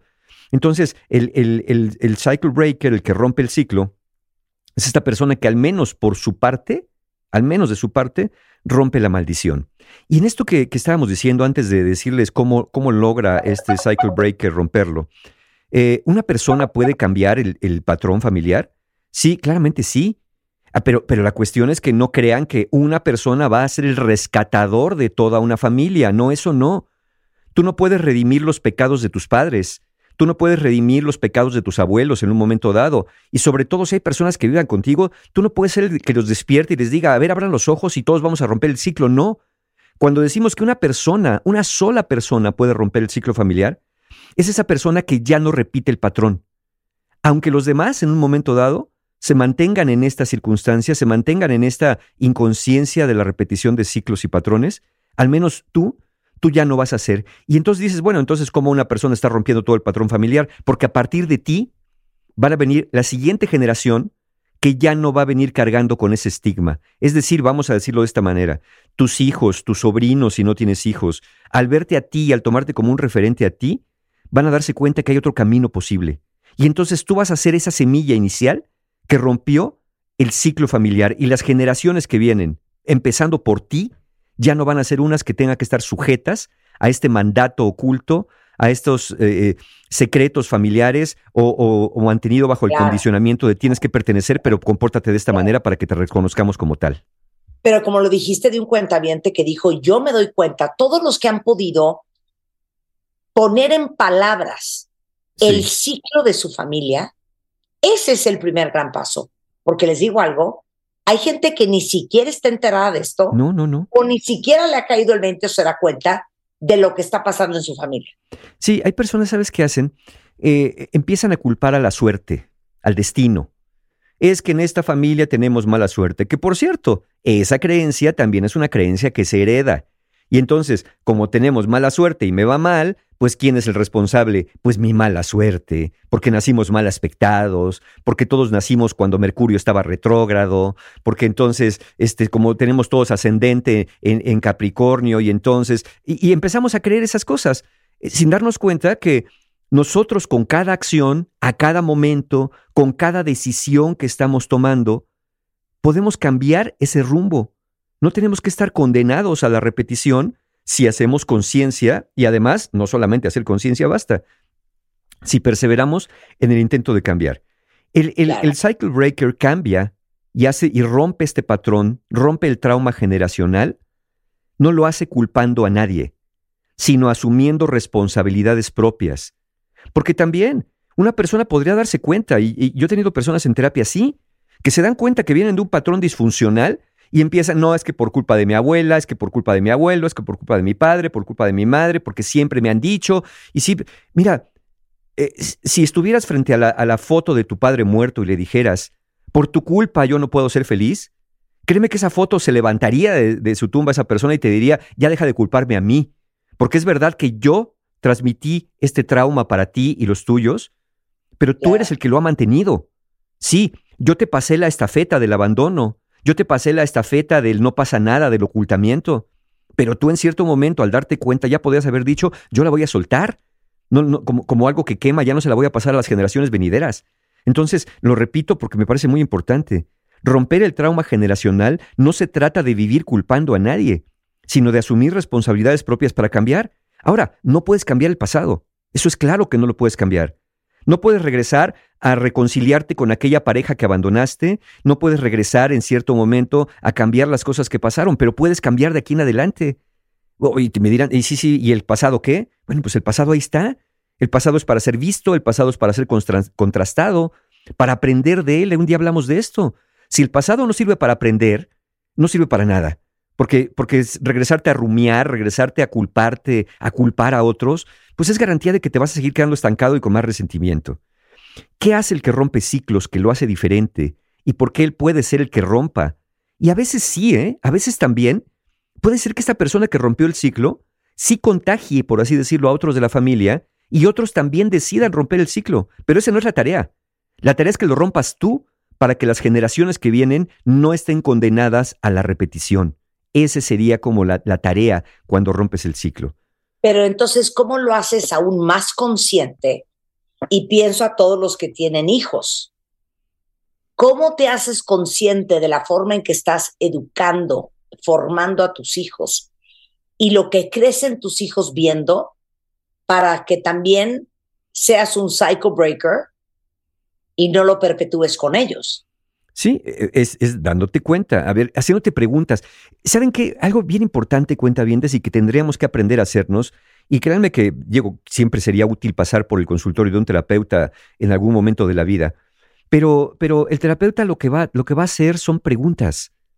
Preguntas acerca de ti, de tu vida, de tu familia, y no, no tanto porque quiera enterarse del asunto que sí se quiere enterar, sino también para que en tus respuestas tú puedas encontrar esos patrones, para que los puedas identificar. Pero eso no va a pasar si no nos hacemos preguntas. A ver, esto que le estoy enseñando a mis hijos, esta forma de reaccionar, esta forma de relacionarme con el dinero, como cuando les digo, no, no, a ver niños, que hay que ahorrar porque si no ahorramos, después va a venir la época de, de vacas flacas. Lo que le estoy enseñando es, este, no, no, no, a ver, la educación es lo más importante y no debe pasar nada por encima de la educación, ni siquiera su felicidad. Lo importante es sacar buenas calificaciones. No, es que yo trabajo para sacarlos adelante. Y ustedes, malagradecidos, me están preguntando que por qué no salgo el fin de semana. ¿Se han fijado que el fin de semana también trabajo? ¿Qué quieren? yo lo hago todo por ustedes. Entonces, eh, ¿qué, ¿qué, es lo que estamos inculcando con eso? La cultura del sacrificio, el abandono familiar, todo este tipo y de saben que, como uno de manera natural, y escuchen mi podcast en Spotify, La naturaleza humana, de la serie de la vida explicada, instintivamente queremos, somos tribales y queremos ser parte de nuestro grupo, de nuestro gremio, de nuestra tribu. Nuestra tribu es nuestra familia. Y normalmente cuando te vuelves un cycle breaker y cuando decides dejar de vibrar en la frecuencia en que vibra todo tu sistema familiar o dejar de creer lo que todo tu sistema de familiar cree o dejar de hacer lo que generación tras generación en tu familia se ha hecho, vas a encontrar una increíble resistencia del resto de los miembros de la familia. Vas a ser criticado, vas a ser juzgado, vas a ser a lo mejor inclusive hasta excluido. Y resistir a esa presión, yo creo que es lo más difícil y es lo más valiente, pero es lo más sano. Sí, y, resistes a las presiones externas y a las internas también, como cuando tú mismo o tú misma empiezas a decirte, yo soy mala persona, ¿cómo es posible que le haga esto a mi mamá? Ya me dijo que no. Y entonces vamos eh, autopresionándonos, por así decirlo, de muchas maneras. Eh, pero, pero finalmente, y, bien lo decía Marte, es cierto, tenemos muy eh, imbricado, muy profundo un pensamiento tribal de esta pertenencia a la familia. Pero aquí yo diría, bueno, si no nos vamos a poder quitar el pensamiento tribal, lo digo metafóricamente, obviamente, ¿por qué no ampliamos la tribu? Es decir, ¿por qué no empezamos a identificarnos con otras formas de pensar, con otras formas de actuar, que no necesariamente sean de mi reducida tribu, sino de una tribu mucho más amplia, de las tribus de las personas que quieren estar bien, de la tribu de las personas que se hacen responsables, no, insisto, no de lo que ya no pueden cambiar, sino de aquello que viene de este momento en adelante. Ese es el cambio del patrón. Porque mira, Marta, muchas personas fracasan en esto porque creen que para verdaderamente romper el patrón, tienen que sanar y resarcir todo lo que pasó allá atrás. Y entonces, pues eso te va a llevar toda una vida y a, lo mejor no lo vas a lograr porque entre que hay personas que ya no están, entre que hay personas que ya no quieren aún estando, te va a costar mucho trabajo cambiar aquello que ya pasó. Es decir, si tú eh, padecías una adicción, pues cómo borras la adicción que padeciste, cómo te destomas el alcohol que te tomaste, eso ya no puede ser. Es de aquí en adelante. Esa es la cuestión. Y yo sé que algunos dirán, ay, pues qué fácil de aquí en adelante. Pues no, es que sea fácil, sino que es lo posible. Porque tratar de, de, al pasado para cambiarlo, pues es garantía de frustración. Y entonces, ni, ni acabas cambiando el pasado, pero sobre todo, no acabas cambiando el presente y por lo tanto, ahí otra vez estás condenado a la repetición en el futuro. Es de aquí en adelante lo posible. Y ahora sí, ¿qué hace el que rompe ciclos? Uno, identifica patrones familiares en conductas personales. ¿Sabes cuándo rompes el ciclo, cuenta viente? Cuando el dolor y el miedo de quedarte igual se hace más, más grande que el dolor y el miedo de cambiar. Este dolor de, y miedo de que mi familia no me va a querer, que mi familia van a decir que soy un traidor, sí es doloroso, pero es más doloroso quedarte donde estás repitiendo patrones que no quieres repetir.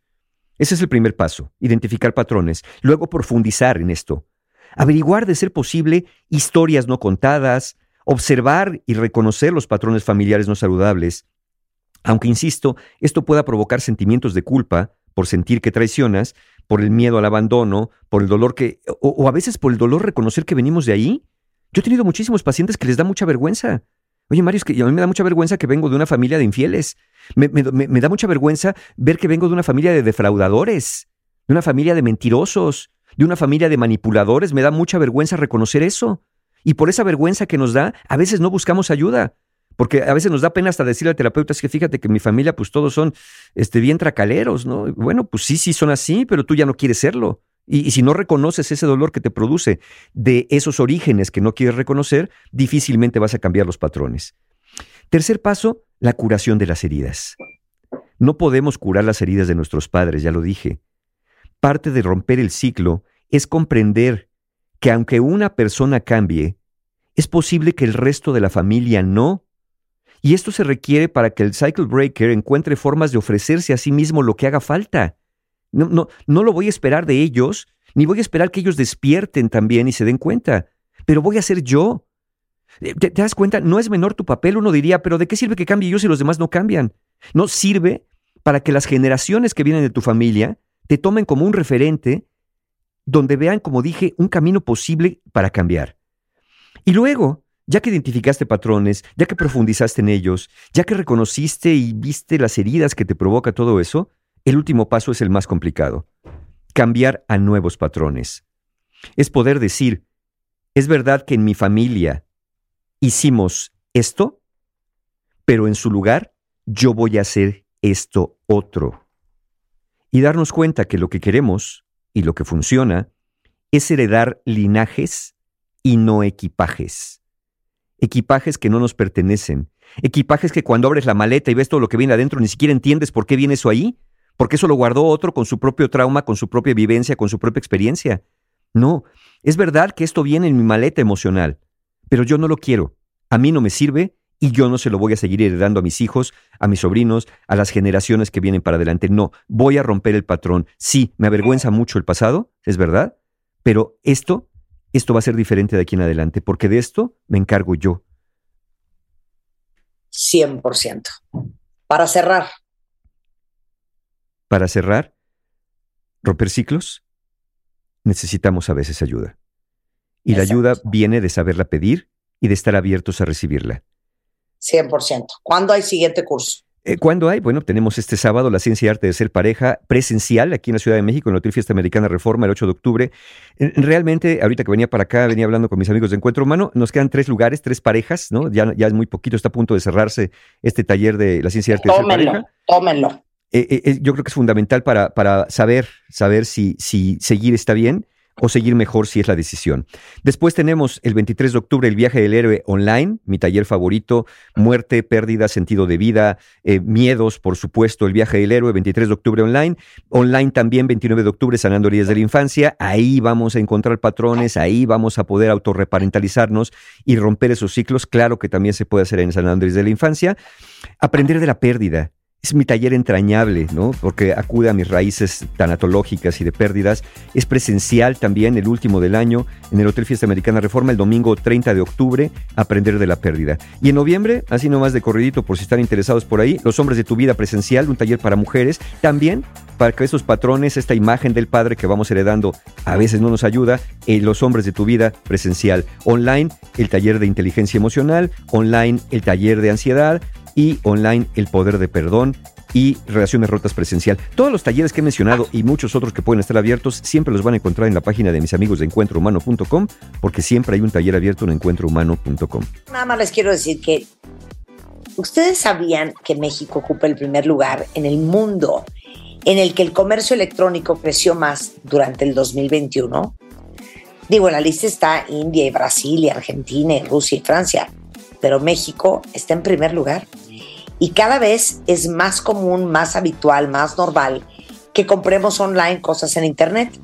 Y si ustedes son de los valientes que están emprendiendo con una tienda online, hoy les quiero hablar de FedEx para que hagan equipo con FedEx, porque siempre les digo que hay que producir la vida. Y cuando eres emprendedor, tienes que asegurarte que tus clientes tengan una super experiencia con el proceso de compra o de tus servicios o de tus productos. Y FedEx está con esta campaña uniéndose a las pequeñas, medianas y microempresas para que haciendo equipo sus envíos lleguen a todo México con estándares de calidad inigualables. Tienen envíos desde 109 pesos y garantía de que si tu pedido no llega a tiempo te devuelven tu dinero. Y toda la información está en fedex.com diagonal doméstico para registrarse y hacer equipo con un aliado que de verdad les ayudará a seguir creciendo su negocio y donde también podrán consultar los términos, condiciones y cobertura. Pasen un lindo martes. Escuchas a Marta de Baile por W Radio. Síguenos en Facebook, Marta de Baile. Y en Twitter, arroba Marta de Baile, Marta de Baile 2022. Estamos de regreso. Y estamos... Donde estés.